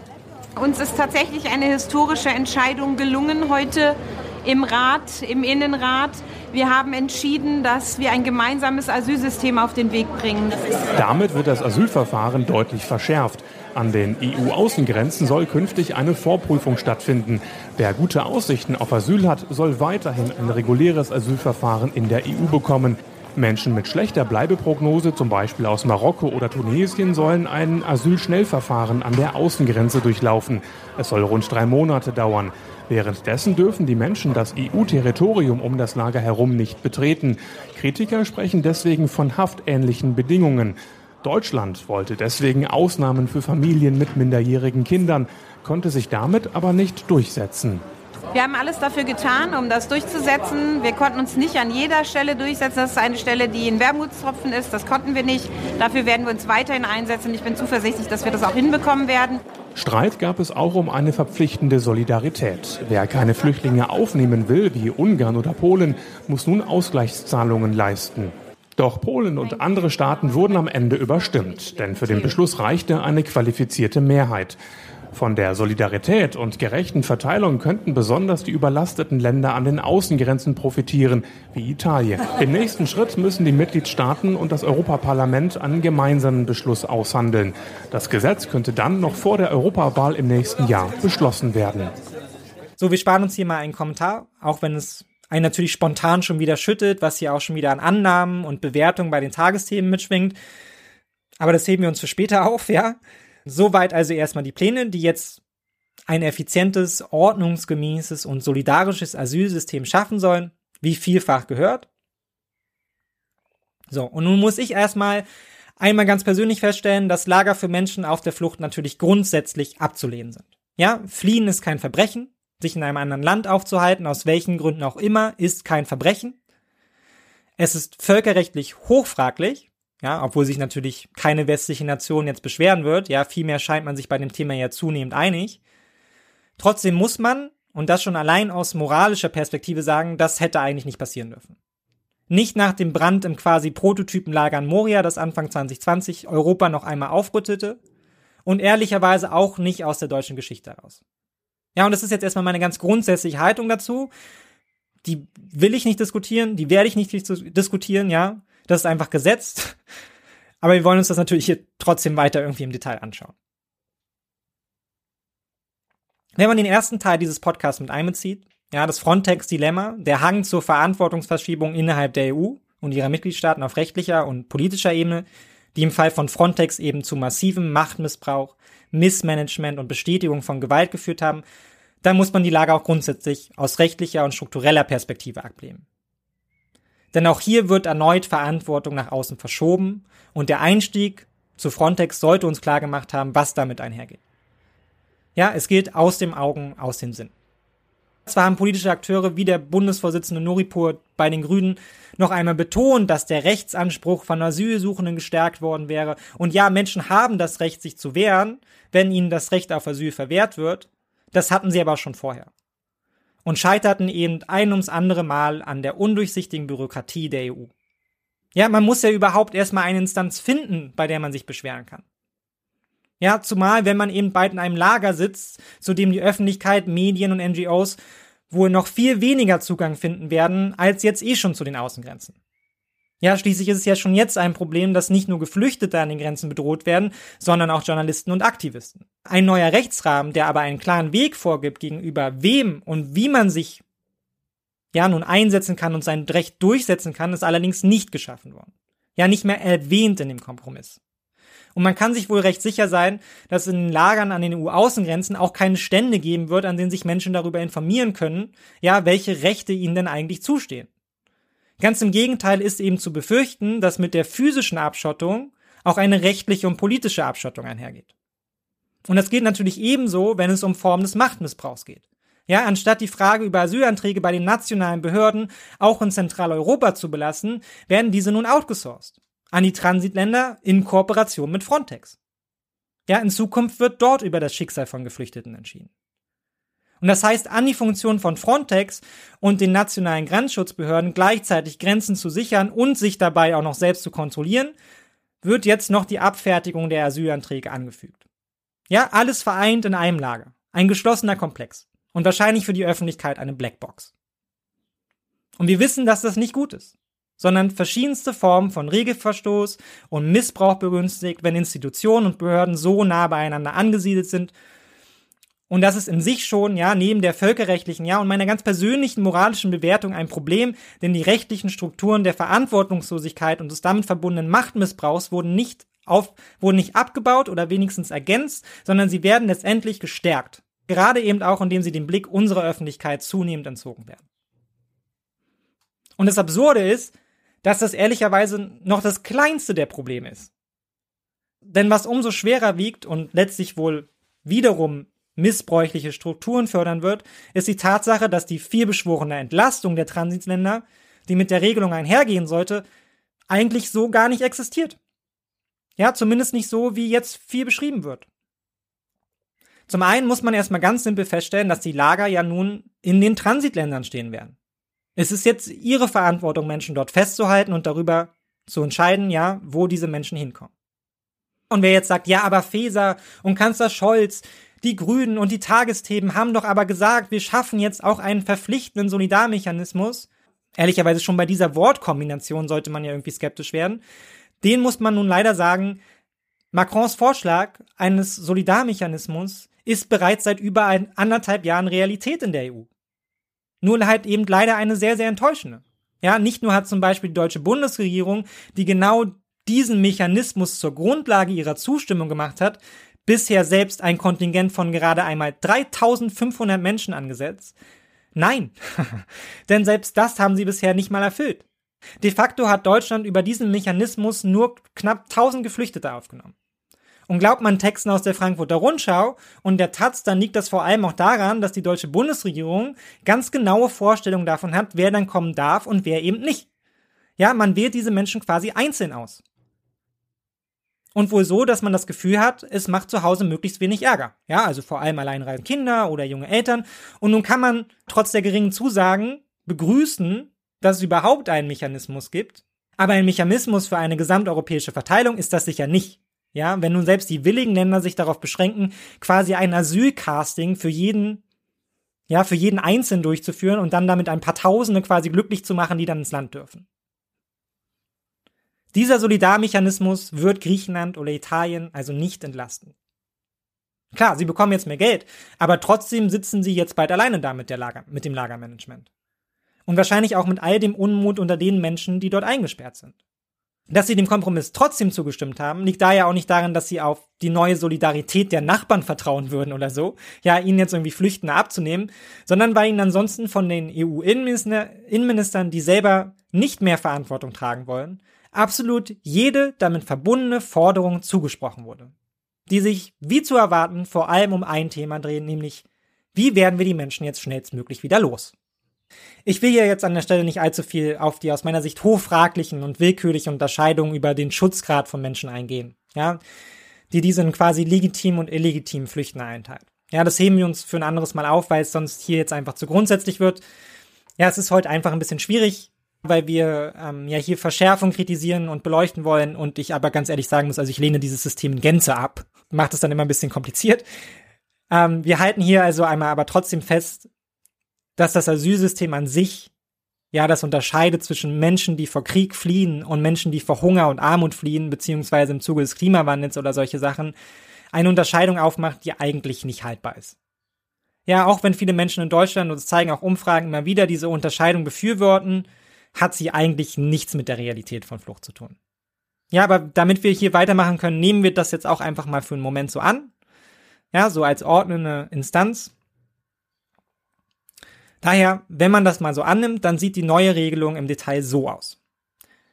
Ungefähr 20 Prozent der Flüchtenden erfüllen in der Regel nicht die Voraussetzungen, um in Europa Asyl gewährt zu bekommen. Menschen, die aus Ländern kommen, in denen die Lage als sicher genug, stabil genug, was das jetzt auch immer bedeuten mag, eingestuft wird. All diese Menschen sollen nun bald in den Lagern festgehalten werden müssen. Ja, wichtiges Detail. Dort wird der Status dann in einem Schnellverfahren geprüft und politisch gewünscht, soll es dann von dort aus zack zurück in das Land gehen, aus dem sie gekommen sind. Ja, Voraussetzung, sie können eben keinen besonderen Schutzgrund vorweisen. Was dann wiederum, wieder folgt man der politischen Erzählung, andere Instanzen und das Asylsystem als Ganzes entlassen soll. Ja, also wer sich gefragt hat, wo diese komische Formulierung herkommt, man würde das Asylsystem stärken mit diesem Kompromiss, das findet quasi hier seinen Ausgangspunkt. Ne, dadurch, dass wir 20 Prozent der Flüchtenden quasi fernhalten von unserem Asylsystem, können wir quasi für die anderen eine bessere Unterbringung, Bearbeitung, ja, whatever quasi gewährleisten. Mit dieser Verschärfung des Asylprozesses geht allerdings auch eine Ausweitung der sogenannten sicheren Drittstaaten einher. Damit man tatsächlich auch Menschen zurückschicken kann, braucht man ja eine rechtliche Grundlage, die quasi klar macht, ihr seid ausgenommen vom Asyl. Und das Mittel dafür sind sichere Drittstaaten. Die werden jetzt also im Zuge des Asylkompromisses massiv ausgeweitet. Aber es geht eben noch weiter. Zwar versichert die Bundesregierung in kognitiver Dissonanz oder Dummheit oder dem Versuch, besser dazustehen, ich weiß es nicht. Ja, darüber wird ehrlicherweise noch spekuliert, dass sie sich durchgesetzt hätte mit der Forderung, dass Menschen, die zum Beispiel aus Syrien oder Afghanistan fliehen, also eine sehr hohe Chance auf Asyl haben, von diesem Prozess ausgenommen sind. De facto ist das aber schlicht falsch. Denn zukünftig wird eben auch gelten, wer auf seinem Weg nach Europa durch eines der Länder auch nur gereist ist, die jetzt bald als sicher gelten, der kann auch dorthin zurückgeschickt werden. Und Menschen aus Ländern wie Syrien oder Afghanistan sind damit auch nicht explizit verschont von diesen Lagern. Sie müssen zwar nicht eingesperrt werden, aber sie dürfen. Und man kann wohl davon ausgehen, dass Länder wie Italien, die im Verlauf zu diesem Kompromiss die Lager immer wieder auch als Schutzmechanismus für ihre Bevölkerung populistisch ausspielten, das genau so wollten. Und die Begründung dafür ist auch ganz einfach. Schließlich muss ja geprüft werden, wo sie herkommen. Und im Zweifelsfall, wenn man dann eben feststellt, dass sie aus einem Drittstaat gekommen sind, dann können sie eben auch dorthin zurückgeschickt werden. Ja, die deutsche Innenministerin scheint das aber entweder nicht mitbekommen zu haben oder versucht das jetzt schön zu reden. Ja, viele Abgeordnete, wie Erik Marquardt zum Beispiel, den wir schon erwähnt haben, zeigen sich daher auch entsetzt über die Zustimmung zu diesem Kompromiss. Denn selbst wenn man die Unterscheidung zwischen verschiedenen Typen und von Flüchtlingen einfach mal so annimmt, ja, muss man feststellen, dass sich damit auch das Risiko auf unrechtmäßige Behandlung unter legitim geflüchteten Menschen, wie zum Beispiel, wie zum Beispiel aus Syrien, massiv erhöht. Und das nicht nur als Nebenprodukt, sondern schriftlich verankert im Kompromiss. Ja, zusammengefasst bedeutet das, Länder wie Griechenland und Italien werden eben gerade nicht durch einen Solidarmechanismus entlastet. Das, was die Innenminister Tran den Transitländern aber als Ausweg durch die massive Ausweitung der Drittstaaten und die Verlagerung von Asylverfahren an die Grenzen gestatten, ist, dass diese nun massive Abschiebeprogramme mit neuem Geld einleiten können, wenn es mal wieder zu voll wird in den Lagern oder auch um konstant Entlastung zu schaffen. Was dann eben Menschen mit niedriger Bleibeperspektive genauso treffen wird wie Menschen aus Syrien und Afghanistan und generell alle Formen von Geflüchteten, die eben über Länder wie Tunesien oder die Türkei eingereist sind. Ja, und europäische Geografie muss ich euch jetzt nicht erklären und aufdröseln, wenn ein Großteil der nordafrikanischen Länder jetzt und bald zu sicheren Herkunftsländern erklärt wird, genauso wie die auf der Balkanroute, dann wird es auch keine Möglichkeit mehr geben, in die EU einzureisen, ohne sein Recht auf Asyl quasi schon während der Reise zu verlieren. Ja, außer vielleicht man schafft es irgendwie ungesehen und unnachweislich über das Mittelmeer. Wenn jetzt also von Beteiligten und auch Vertretern der Medien darauf verwiesen wird, man hätte das Recht auf Asyl gestärkt, ja sogar dazu beigetragen, das Sterben auf dem Mittelmeer einzudämmen, dann ist das nicht nur wissentlich gelogen, sondern in der Realität eigentlich das Ende des europäischen und internationalen Rechts auf Asyl innerhalb der EU. Und das ist auch nicht übertrieben, ja, sondern seit vergangenen Donnerstag einfach die Realität, auf die wir zusteuern und vor allem die Menschen zusteuern, die darunter leiden werden. Und wenn man das jetzt zurückbindet an das, was wir schon am Anfang besprochen haben, dann kommt eben noch erschwerend hinzu, dass die Transitländer das eben jetzt auch noch ganz alleine lösen werden. Und man wohl davon ausgehen kann, dass das Thema für die anderen Mitgliedstaaten jetzt wohl erstmal wieder gänzlich vom Tisch ist, ja, und damit auch aus dem Fokus. Ja, schließlich hat man ja jetzt eine supi Lösung gefunden. Und ganz ehrlich, ich vertraue Italien und Griechenland genauso wie Frontex kein Stück und warte ab jetzt einfach auf die nächsten Skandale, die dann in vier bis fünf Jahren irgendwie zu uns durchdringen werden. Ja, wenn wir dann erfahren werden, dass wohl ja nicht mal genau geprüft wurde, wo die Menschen denn nun herkamen, sondern man sich in der Praxis ja das irgendwie zurechtgebastelt hat und damit dann quasi jeden zurückgeschickt hat.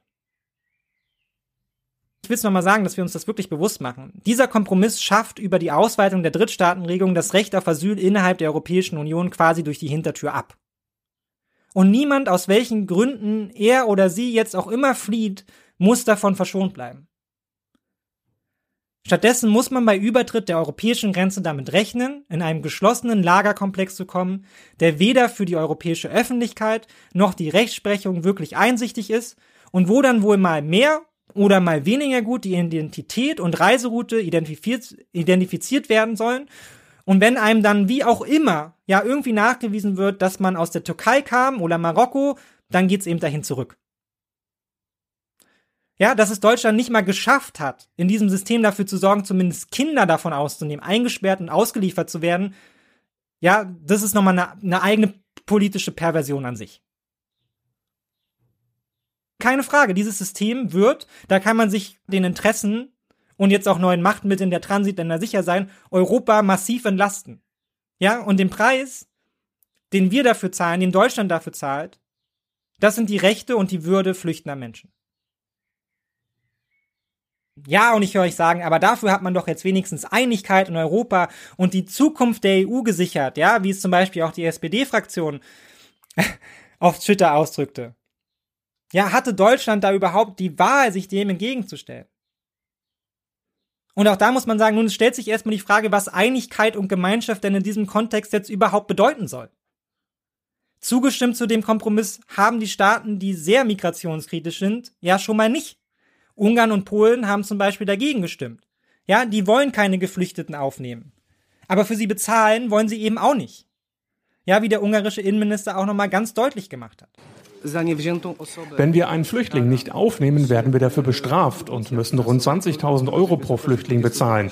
Das werden wir nicht akzeptieren. Ob sie also jemals zahlen werden oder sich nicht vielmehr verweigern und sich populistisch ja, zu Verlierern des Kompromisses erklären, die jetzt von der EU unrechtmäßig bestraft worden sind? Ich weiß nicht, stell euch die Frage. Werden sie jemals zahlen? Einig ist man sich auf jeden Fall nicht. Und wie besprochen, wird es auch keinen effektiven Solidarmechanismus in Europa geben, zu dem jetzt jeder seinen Teil irgendwie beiträgt. Vielmehr könnte man sagen, man hat eine menschenrechtsferne, aber praktikable Alternative für Zentral- und Südeuropa gefunden. Was daraus spricht, gerade auch für Deutschland, ist klar. Wir, und damit ist die Bundesregierung gemeint, egal welche Begründung man dafür jetzt sucht, ja, Überforderung der Kommunen, whatever, ja, darauf kommen wir gleich noch, wollen nicht mehr Geflüchtete aufnehmen, aber wir wollen auch nicht, dass die Transitländer uns damit in Zukunft irgendwie erpressen können oder nur generell konstant deswegen Stress machen. Also gibt man ihnen lieber die rechtlichen und politischen Machtmittel an die Hand, um das Problem jetzt im Stillen zu lösen. Gelebte europäische Verantwortung. Ein Armutszeugnis. Und Deutschland hätte diesem Kompromiss nicht zustimmen dürfen. Nicht nur, weil er die vorher konkret selbst gesteckten Ziele wie humanitäre Ausnahmen von den umstrittenen Grenzverfahren für Familien und Kinder weit unterläuft, sondern auch, weil dieser Kompromiss eben keine europäische Einigung bedeutet, sondern nur Selbstentlastung. Ja, und umso verstörender ist jetzt, wenn Vertreter der Koalition versuchen, sich gerade über eine Erzählung der Alternativlosigkeit herauszuziehen und sich zu rechtfertigen. Ja, hätte Deutschland nicht zugestimmt, hätte es diesen Kompromiss nicht gegeben. Ja, es hing an Deutschlands Stimme und dass Deutschland zugestimmt hat, lässt sich an keinerlei Verbesserung des Asylrechtsstandards festmachen, sondern lediglich daran, dass man hofft, sich damit von einem innereuropäischen und ja auch innerdeutschen politischen Konflikt irgendwie freimachen zu können, ohne dafür etwas beitragen zu müssen. Selbst wenn man dafür eben eh schon minimale Standards opfert. Und noch ist dieser Prozess nicht abgeschlossen. Auch das Europäische Parlament hat noch ein Mitspracherecht und wird die kommenden Monate über den Kompromiss mitverhandeln. Aber ganz ehrlich, es ist fraglich, ob sie entlang auch der realen Machtverhältnisse im Europaparlament signifikante Veränderungen vornehmen werden. Was ich wiederum von den Aussagen von Nancy Faeser halte, die jetzt nach der Zustimmung in den folgenden Verhandlungen zwischen EU-Ländern und Europaparlament in Anführungsstrichen weiterhin für Ausnahmeregelungen und insgesamt mehr Asylrecht kämpfen will, kann man sich, glaube ich, denken. Man könnte diesen Podcast hier jetzt an dieser Stelle abbrechen und einfach traurig und frustriert und wütend sein. Aber weiterhin schwebt ja über allem die Frage, warum? Ja, also warum ist jetzt politische Realität und wenn man sich nur die deutsche Parteien anschaut, dann ja quasi konsensual, was vor zehn Jahren noch als Vorschlag zum Beispiel von Horst Seehofer, nämlich Grenzlager, selbst von weiten Teilen der CDU abgelehnt wurden. Offensichtlich hat hier ja eine politische Verzie Verschiebung stattgefunden. Ja, und es gibt dazu sehr viel gute Literatur und auch Wissenschaft. Und ich kann hier auch nicht alles aufzählen und einordnen, was in den vergangenen Jahren zu dieser Diskussion, äh, Diskursverschiebung geschrieben wurde. Aber zumindest auf einen aus meiner Sicht zentralen Aspekt will ich noch eingehen, der eng mit der eingehenden Frage politischer Verantwortung verbunden ist. 2015 markierte eine politische Zäsur. Im Nachhinein hätte man eigentlich feststellen müssen, Angela Merkel war mit ihrem Ausspruch, wir schaffen das nicht weit von der Realität entfernt. Deutschland hat das geschafft. Und eigentlich auch groß, ohne größere Verwerfung. Alle Statistiken, die man dazu angucken kann, sprechen dafür. Ja? Während ein Großteil der Sorgen, die immer noch mit der Migration und Integration verbunden sind, sich letztlich nicht bewahrheitet haben. Kriminalität stieg nicht an, Sie sank in den folgenden Jahren sogar. Auch die Zahl der Sozialhilfeempfänger zeigen keine signifikanten Auswirkungen durch die sogenannte Flüchtlingskrise. Gleiches gilt für die oft beschriebenen Mangel an Wohnungen etc., die sicherlich politische Ursachen haben, aber Geflüchtete waren es eben nicht. Ja, die hier irgendwie den Sozialstaat und unsere Gesellschaft jetzt irgendwie ins Kippen gebracht hätten. Vielmehr hätte man eigentlich feststellen müssen, 2015 war eine politische und statistische Ausnahme, die sich seitdem nicht nur nicht wiederholt hat, sondern vor allem auch nicht zum Auftakt eines Dauerzustandes wurde. Ja, wenn überhaupt, hat Deutschland sogar profitiert. Doch die Krise ging eben und die po politische Verwerfung blieb, vor allem in Form der AfD und vergleichbaren politischen Strömungen in ganz Europa. Unabhängig davon, ob die AfD nun eine politische Alternative darstellte oder nicht, vielen Menschen erschienen ihr autoritärer Anspruch, ihr Versprechen auf Rückgewinnung nationaler Identität und politischer Kontrolle im Angesicht einer internationalen Krise, eben der Flüchtlingskrise, ja, die über dem Individuum nun so hereinzubrechen schien, wie ja auch über der nationalen Politik, als angemessene Antwort. Ja, sicherlich auch, weil das recht einfach nachzuvollziehen war. Und ich will das nicht verrechtfertigen, aber es ist sicherlich kein Zufall, dass die AfD 2008 im Zuge der Finanzkrise zum ersten Mal bundespolitische Aufmerksamkeit erhielt, sowohl medial als auch bei der Wählerschaft. Ja, auch damals ging es um eine internationale Krise, einen gefühlten und faktischen Kontrollverlust, globale Entwicklungen, die einen nun als Individuum unmittelbar tangierten und eine nationale Politik, die nicht zuletzt auch, weil sie inzwischen eingebunden war, ja, in eine europäische Politik, dem, dem gegenüber eben einigermaßen machtlos erschien. Oder zumindest mal gefangen in internationalen Sachzwängen. Und die AfD, die ja zuallererst als europakritische Partei gestartet war, konnte diese Gefühle des Kontrollverlusts nationaler Politik eben sehr gut für sich nutzbar machen. Ja, nicht umsonst kommt wohl keine Vokabel im Vokabular auf Plakaten wie in Kampagnen der AfD so oft vor wie das Wort das Volk. Ja, das nationale Volk dass gegenüber zunehmend internationalen Krisen, sei es die Finanzkrise, der Klimawandel etc., nicht mehr darauf vertrauen könne, ja, für die nationale Politik an erster Stelle zu stehen. Und die AfD löste diesen Konflikt auf, indem sie eine globale Elite verantwortlich machte, die etablierte Politik, ja, die ja gar nicht mehr versuchen würde, das eigene Land, die eigene Bevölkerung vor externen Krisen zu schützen und, stehen, und stellt dem eben die Rückgewinnung der nationalen Sphäre gegenüber. Wenn ihr uns wählt, dann müsst ihr euch um das da draußen nicht mehr sorgen, ja? Dann muss euch das nicht mehr belasten. Wir holen uns das Land zurück und wir werden euch wieder schützen vor all dem, was euch da draußen Angst macht, ja, mit politischer Autorität, damit ihr im Nationalstaat wieder Sicherheit fühlen könnt. Ja, dass es eine Politik ist, die zwangsläufig an der Realität scheitern muss, ja, die sich eben nicht einfach in eine sichere vergangene Vorstellung zurückziehen kann, in der man einfach externe Faktoren ausschaltet, das versteht sich irgendwie von selbst, ja. Ebenso wie die Tatsache, dass die AfD dafür natürlich nicht nur die Angst der Menschen ausnützte, ja, sondern auch ihre Ressentiments bestätigte. Erfolgreich war sie aber eben trotzdem. Und spätestens der Bundestagswahlkampf 2017 gab ja auch dank erheblicher medialer Berichterstattung, die sich wiederum um die Flüchtlingskrise drehte und das Thema noch einmal ganz groß machte, letztlich auch den Anschub, um sich in der parlamentarischen Demokratie festzusetzen. Und von da aus haben sie bis jetzt den Kurs der deutschen Migrationspolitik zunehmend bestimmt und getrieben, ohne dass sie dafür jemals regieren müssen. Ja, und der Mechanismus dahinter ist so einfach wie problematisch. Auch die etablierte Politik, gerade die CDU und die SPD, sahen die politischen Verwerfungen durch die Krise 2015, die sahen die Angst vor Kontrollverlust und vor allem auch, dass das Wähler von ihnen wegtrieb und wie man das eben in der Politik so macht und was ja unmittelbar auch irgendwie logisch wirkt, ja, sie hörten den Sorgen dieser Bürger zu. Das Problem war nur eben auch schon damals, so richtig in der Realität verankert waren die eigentlich nicht. Ja, klar, unmittelbar der, in der Folge der Krise war die Verwaltung überlastet und auch das eigene Kind konnte vielleicht für ein paar Wochen mal nicht in die Sporthalle. Ja, aber das ging eben vorbei. Bis heute blieb aber die große Diskrepanz zwischen der Realität, die von der AfD beschrieben wird, den damit verbundenen Ängsten und Sorgen und dem, was eigentlich Realität ist.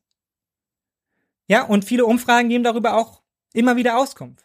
Die Menschen, die am meisten Angst haben vor Migration und Geflüchteten, die sich am stärksten davor im All davon im Alltag belastet fühlen, sind auch die, die mit ihnen am seltensten ja, in Berührung kommen, die damit wirklich am wenigsten zu tun haben.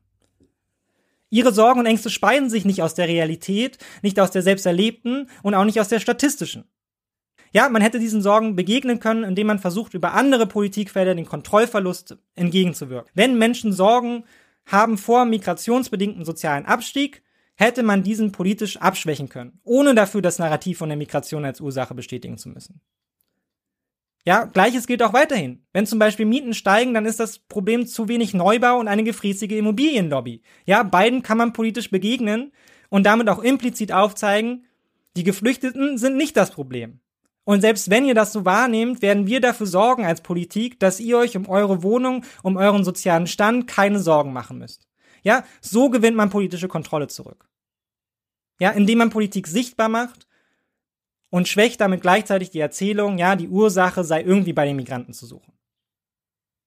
Das Problem ist aber, die etablierte Politik tat genau das eben nicht.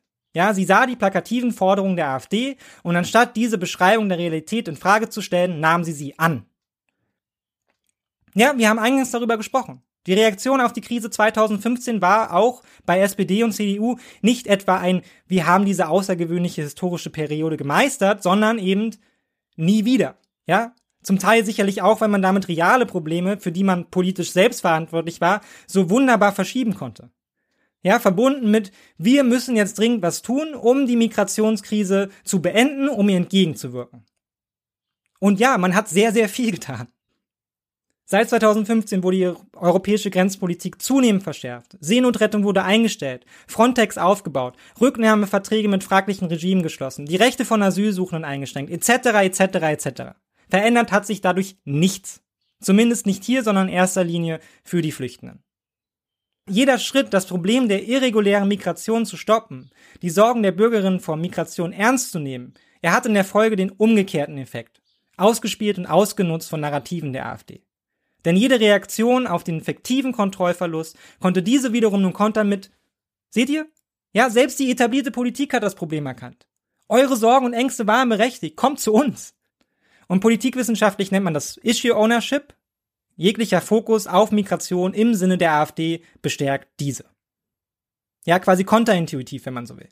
Je stärker das Problem von der etablierten Politik anerkannt und gespiegelt wird, umso mehr bestärkt sie die Ängste und Ressentiments und die Erzählung einer Migrationsdauerkrise.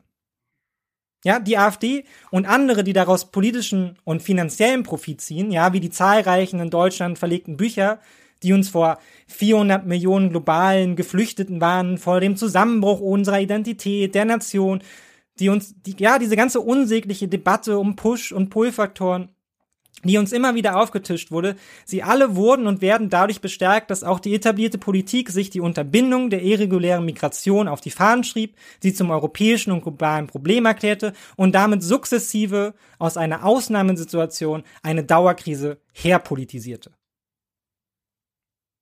Ja, und die AfD und die Migrationspropheten werden aber natürlich niemals sagen, oh, Dankeschön, ja, jetzt reicht's, gut, dass sie so viel getan hat, sondern sie werden immer auf die etablierte Politik und ihr Handeln zeigen und sagen, seht ihr, wie groß und dauerhaft das Problem ist und seht ihr, dass all die politischen Maßnahmen nichts gebracht haben, Migration eben nicht gestoppt wurde?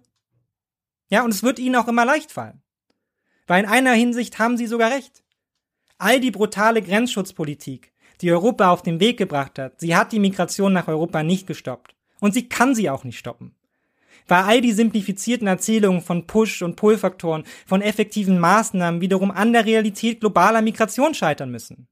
Menschen fliehen nicht nach Deutschland, weil sie hier 50 Euro mehr soziale Unterstützung erhalten als in Schweden. Ja, wie unlängst auch wieder CDU-Politikerinnen in Talkshows behauptet hätten. Und genauso wenig lassen sich davon abhalten, wenn die EU ihre Seenotrettung einstellt. Migration und Flucht basieren auf einer Vielzahl von individueller, individuellen, kulturellen und sozialen Faktoren, an denen diese simplifizierte Erzählung ja der Realität zwangsläufig scheitern muss. Ja, und dennoch ist sie aus Talkshows, Pressekonferenzen, Wahlkampfbroschüren etc. nicht mehr wegzudenken. Genauso wenig stimmt aber natürlich, dass ein Großteil der Menschen, die global fliehen, auf dem Weg nach Europa wären. Ja, das Gegenteil ist richtig. Die meisten sind Binnenflüchtlinge und werden es auch bleiben. Ja, allein weil ihnen die Mittel fehlen, sich auf den Weg nach Europa zu machen oder sie gar kein Interesse daran haben. Ja, für die meisten von ihnen gilt das, was für jeden einzelnen von uns auch gilt. Sie sind verankert in ihrer Lebensrealität und wollen ihre Heimat nicht aufgeben. Für ein vages Versprechen in einem fremden Land, ja, irgendwo in Europa.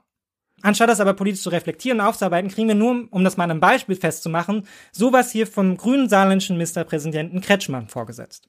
Wie würden Sie es denn machen, Herr Kretschmann? Also das heißt, Sie haben kein Problem damit, wenn an der Außengrenze der EU, das heißt ja dann im Zweifel äh, auch zum Beispiel in Nordafrika oder auch an, an anderen Stellen, Menschen dann ankommen, die kommen dann in, wie auch immer wir es nennen, nennen wir es Zentren, nennen wir es Gefängnis. Die einen sagen, das ist ein, ein Zentrum, die anderen sagen, da werden Menschen monatelang wie in einem Gefängnis, das ist faktisch ein Knast, werden dort festgehalten. Und das tun wir alles im Namen einer humanitären europäischen Asylpolitik. Na gut, man kann sowas natürlich immer mit solchen Verbalinjurien belegen. Ich, ich trage nur mal die Position. Ist es keine Haft. Die Leute können ja zurück. Es ist doch keine Haft. Das sind haftähnliche Zustände. Wenn Sie allerdings ins Land wollen, können Sie das nicht, bis Ihr Verfahren abgeschlossen ist. Und das ist, ist gewährleistet. Die entscheidende Frage ist doch, ist das Asylrecht trotzdem gewährleistet? Das ist jedenfalls mal so vereinbart mhm. und muss auch umgesetzt werden.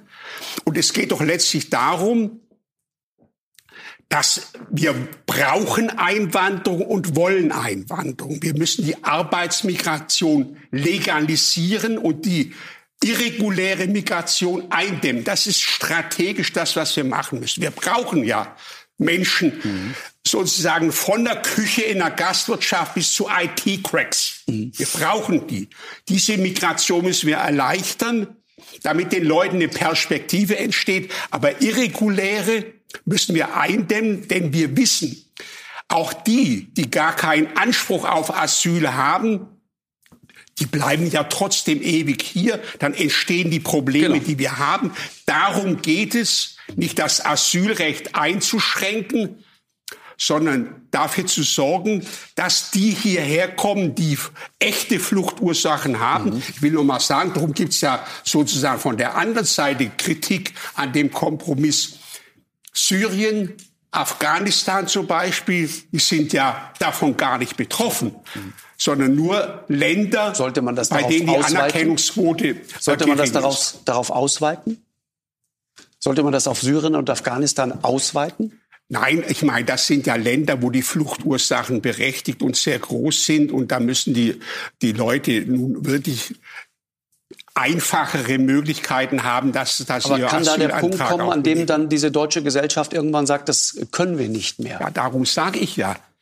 Verstehen Sie, wenn wir zum Schluss das einzige Land sind in Europa mit einer liberalen äh, Flüchtlingspolitik, dann wollen ja alle dahin, das ist ja jetzt schon, dass die meisten nach Deutschland genau. wollen. Irgendwann platzt es. Ist doch klar. Ja, sorry. Ich finde es auch nicht leicht, ihm zuzuhören. Aber was sich hieran, glaube ich, gut festmachen lässt, ist, in unserer politischen Debatte hat sich eine Erzählung von Migration und Flucht durchgesetzt. Migration sei eine Dauerkrise, die unser aller Leben, Europa, den Nationalstaat und unsere soziale Gemeinschaft gefährdet und die einzige Möglichkeit, dies zu unterbinden, sei die in Anführungsstrichen irreguläre Migration über immer neue und brutalere Maßnahmen an den Außengrenzen zu stoppen. Ja, weil, Zitat, sonst platzt es. Und die etablierte Politik hat dies so angenommen und sich damit in doppelter Hinsicht immer weiter von der Realität von Flucht und Migration entfernt. Ja, heute gibt es quasi keine andere bundespolitische und europäische Erzählung mehr. Ja, was man auch an der Berichterstattung um den Asylkompromiss wieder deutlich sehen konnte, ja. Bestes Beispiel dafür sind die Argumente, die nicht zuletzt Nancy Faeser nutzte, um ihre Zustimmung zum Asylkompromiss zu rechtfertigen und denen sich auch die etablierte Politik über Jahre zunehmend bequem eingerichtet hat, ja. Top 1. Dem Sterben im Mittelmeer hätte man durch den Asylkompromiss eine Lösung entgegengestellt die das nun effektiv unterbinden würde. Ja, das Narrativ, was auch von der Parteispitze der Grünen so proklamiert wurde oder sich auch in diesem Tagesthemenkommentar hier zum Beispiel fortsetzt. Asylverfahren sind unmenschlich. Wir wählen aus. Guter Flüchtling, schlechter Flüchtling. Du verdienst Asyl, du leider nicht. Aber wie viele in Not können wir aufnehmen? Was schafft die deutsche Gesellschaft, ohne an zu hohen moralischen Ansprüchen auseinanderzubrechen?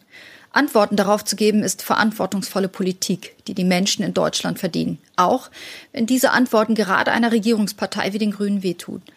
Diese Woche war ich bei einer Bürgerversammlung in Berlin und habe viele auch berechtigte Sorgen von Anwohnern gehört, die direkt gegenüber einer Flüchtlingsunterkunft wohnen. Es wird dort oft laut. Es gibt viel Müll. Die Anwohner, die sich beschweren, sind keine Nazis, sondern Menschen, die sich alleine gelassen fühlen. Von der Politik, aber auch von Teilen der Gesellschaft, von denen sie sich missverstanden fühlen. Es ist leicht, in wohlfeilen Briefen nach einer humanen EU-Flüchtlingspolitik zu rufen, wenn man vielleicht selbst nicht betroffen ist. Und ja, der Beschluss ist tatsächlich ein Witz. Er wird so schnell den überlasteten Kommunen in Deutschland kaum helfen.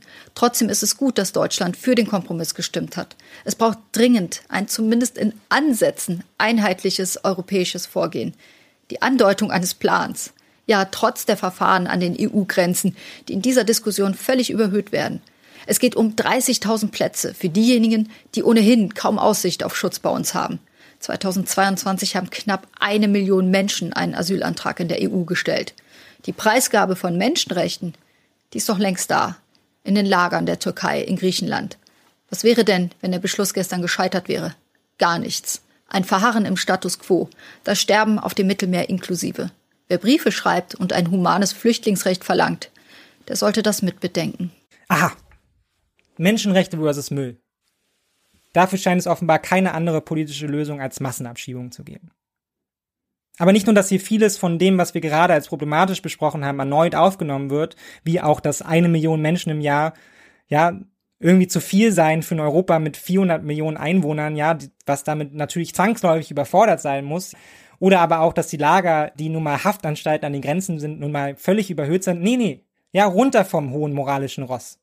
Die Realität ist, wie sie ist, und dazu gehört auch, dass der Status quo ja jetzt verändert wurde, ja, dass er jetzt mitgedacht wurde und das Sterben im Mittelmeer, dem wurde ja nun etwas entgegengesetzt, ja, es wurde ja für Verbesserungen gesorgt. Wo sind denn diese Verbesserungen? Ja, es gibt dafür eigentlich keine Argumente. Das Einzige, das sich finden lässt, also das auch schon am Anfang in den Tagesthemen angerissen wurde, man könnte globale Migration nach Europa steuern, indem man die Möglichkeiten zur Migration behindert, Abschreckung schafft. Aber all das, was ich gerade erzählt habe, jede wissenschaftliche Analyse zum Thema Migration und Flucht steht dieser Behauptung diametral gegenüber. Und trotzdem wird sie medial aufgenommen, kaum mehr hinterfragt und als Begründung für den Kompromiss von allen beteiligten Akteuren mitgetragen.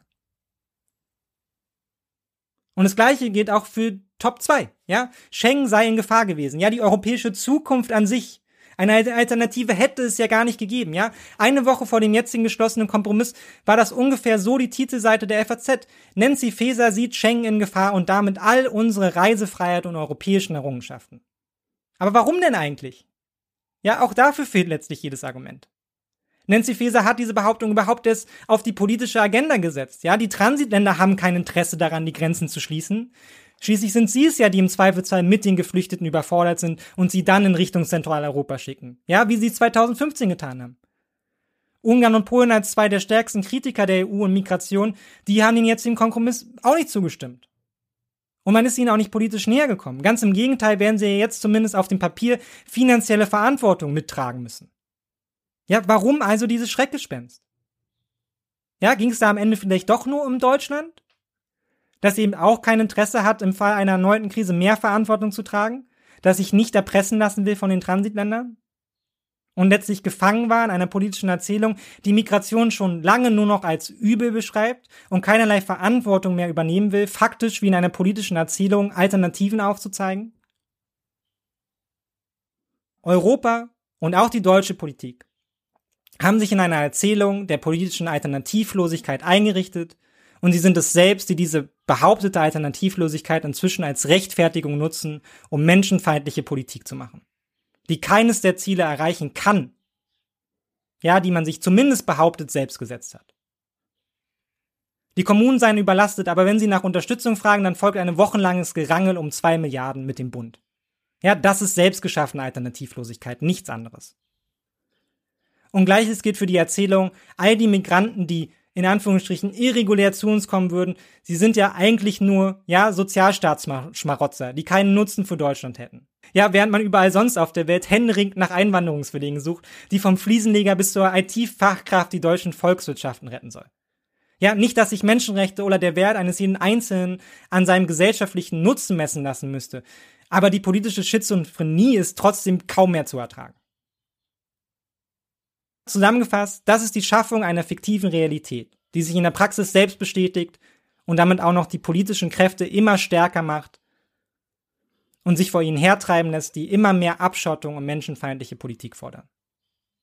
Ja, bester Beweis dafür ist Friedrich Merz, der zwei Tage nach dem historischen Kompromiss, ja, der unser aller Freizügigkeit gerettet hat, auf Twitter schon wieder forderte, also wenn jetzt nicht was passiert, dann müsse man wohl bald die deutschen Grenzen schließen oder wieder kontrollieren. Politik als Opfer ihrer eigenen Erzählung. Diese Entwicklung, man kann es abschließend nicht anders sagen, sie ist dramatisch, in erster Linie für die Menschen an den EU-Außengrenzen, letztlich aber auch für unser politisches System als Ganzes und es führt zwangsläufig in eine Richtung, deren Folgen immer mehr Abschottung, immer weniger Mühe, diese realen Probleme anzugehen und letztlich auch immer weniger Bezug zur Realität bedeuten. Während uns gleichzeitig vorgehalten wird, dieser Gang der Dinge wäre quasi alternativlos, ja, fast schicksalshaft. Und sehr gut bringt das zum Schluss auch dieser Clip auf den Punkt, den ich äh, in den 29ern gehört habe und den mir Wolfgang freundlicherweise zugeschickt hat. Wie glücklich können wir uns schätzen, dieses Grundgesetz zu haben diese unglaubliche Erfolgsgeschichte. Rechtsstaatlichkeit und die Wahrung von Grundrechten sind aber keine Selbstverständlichkeit.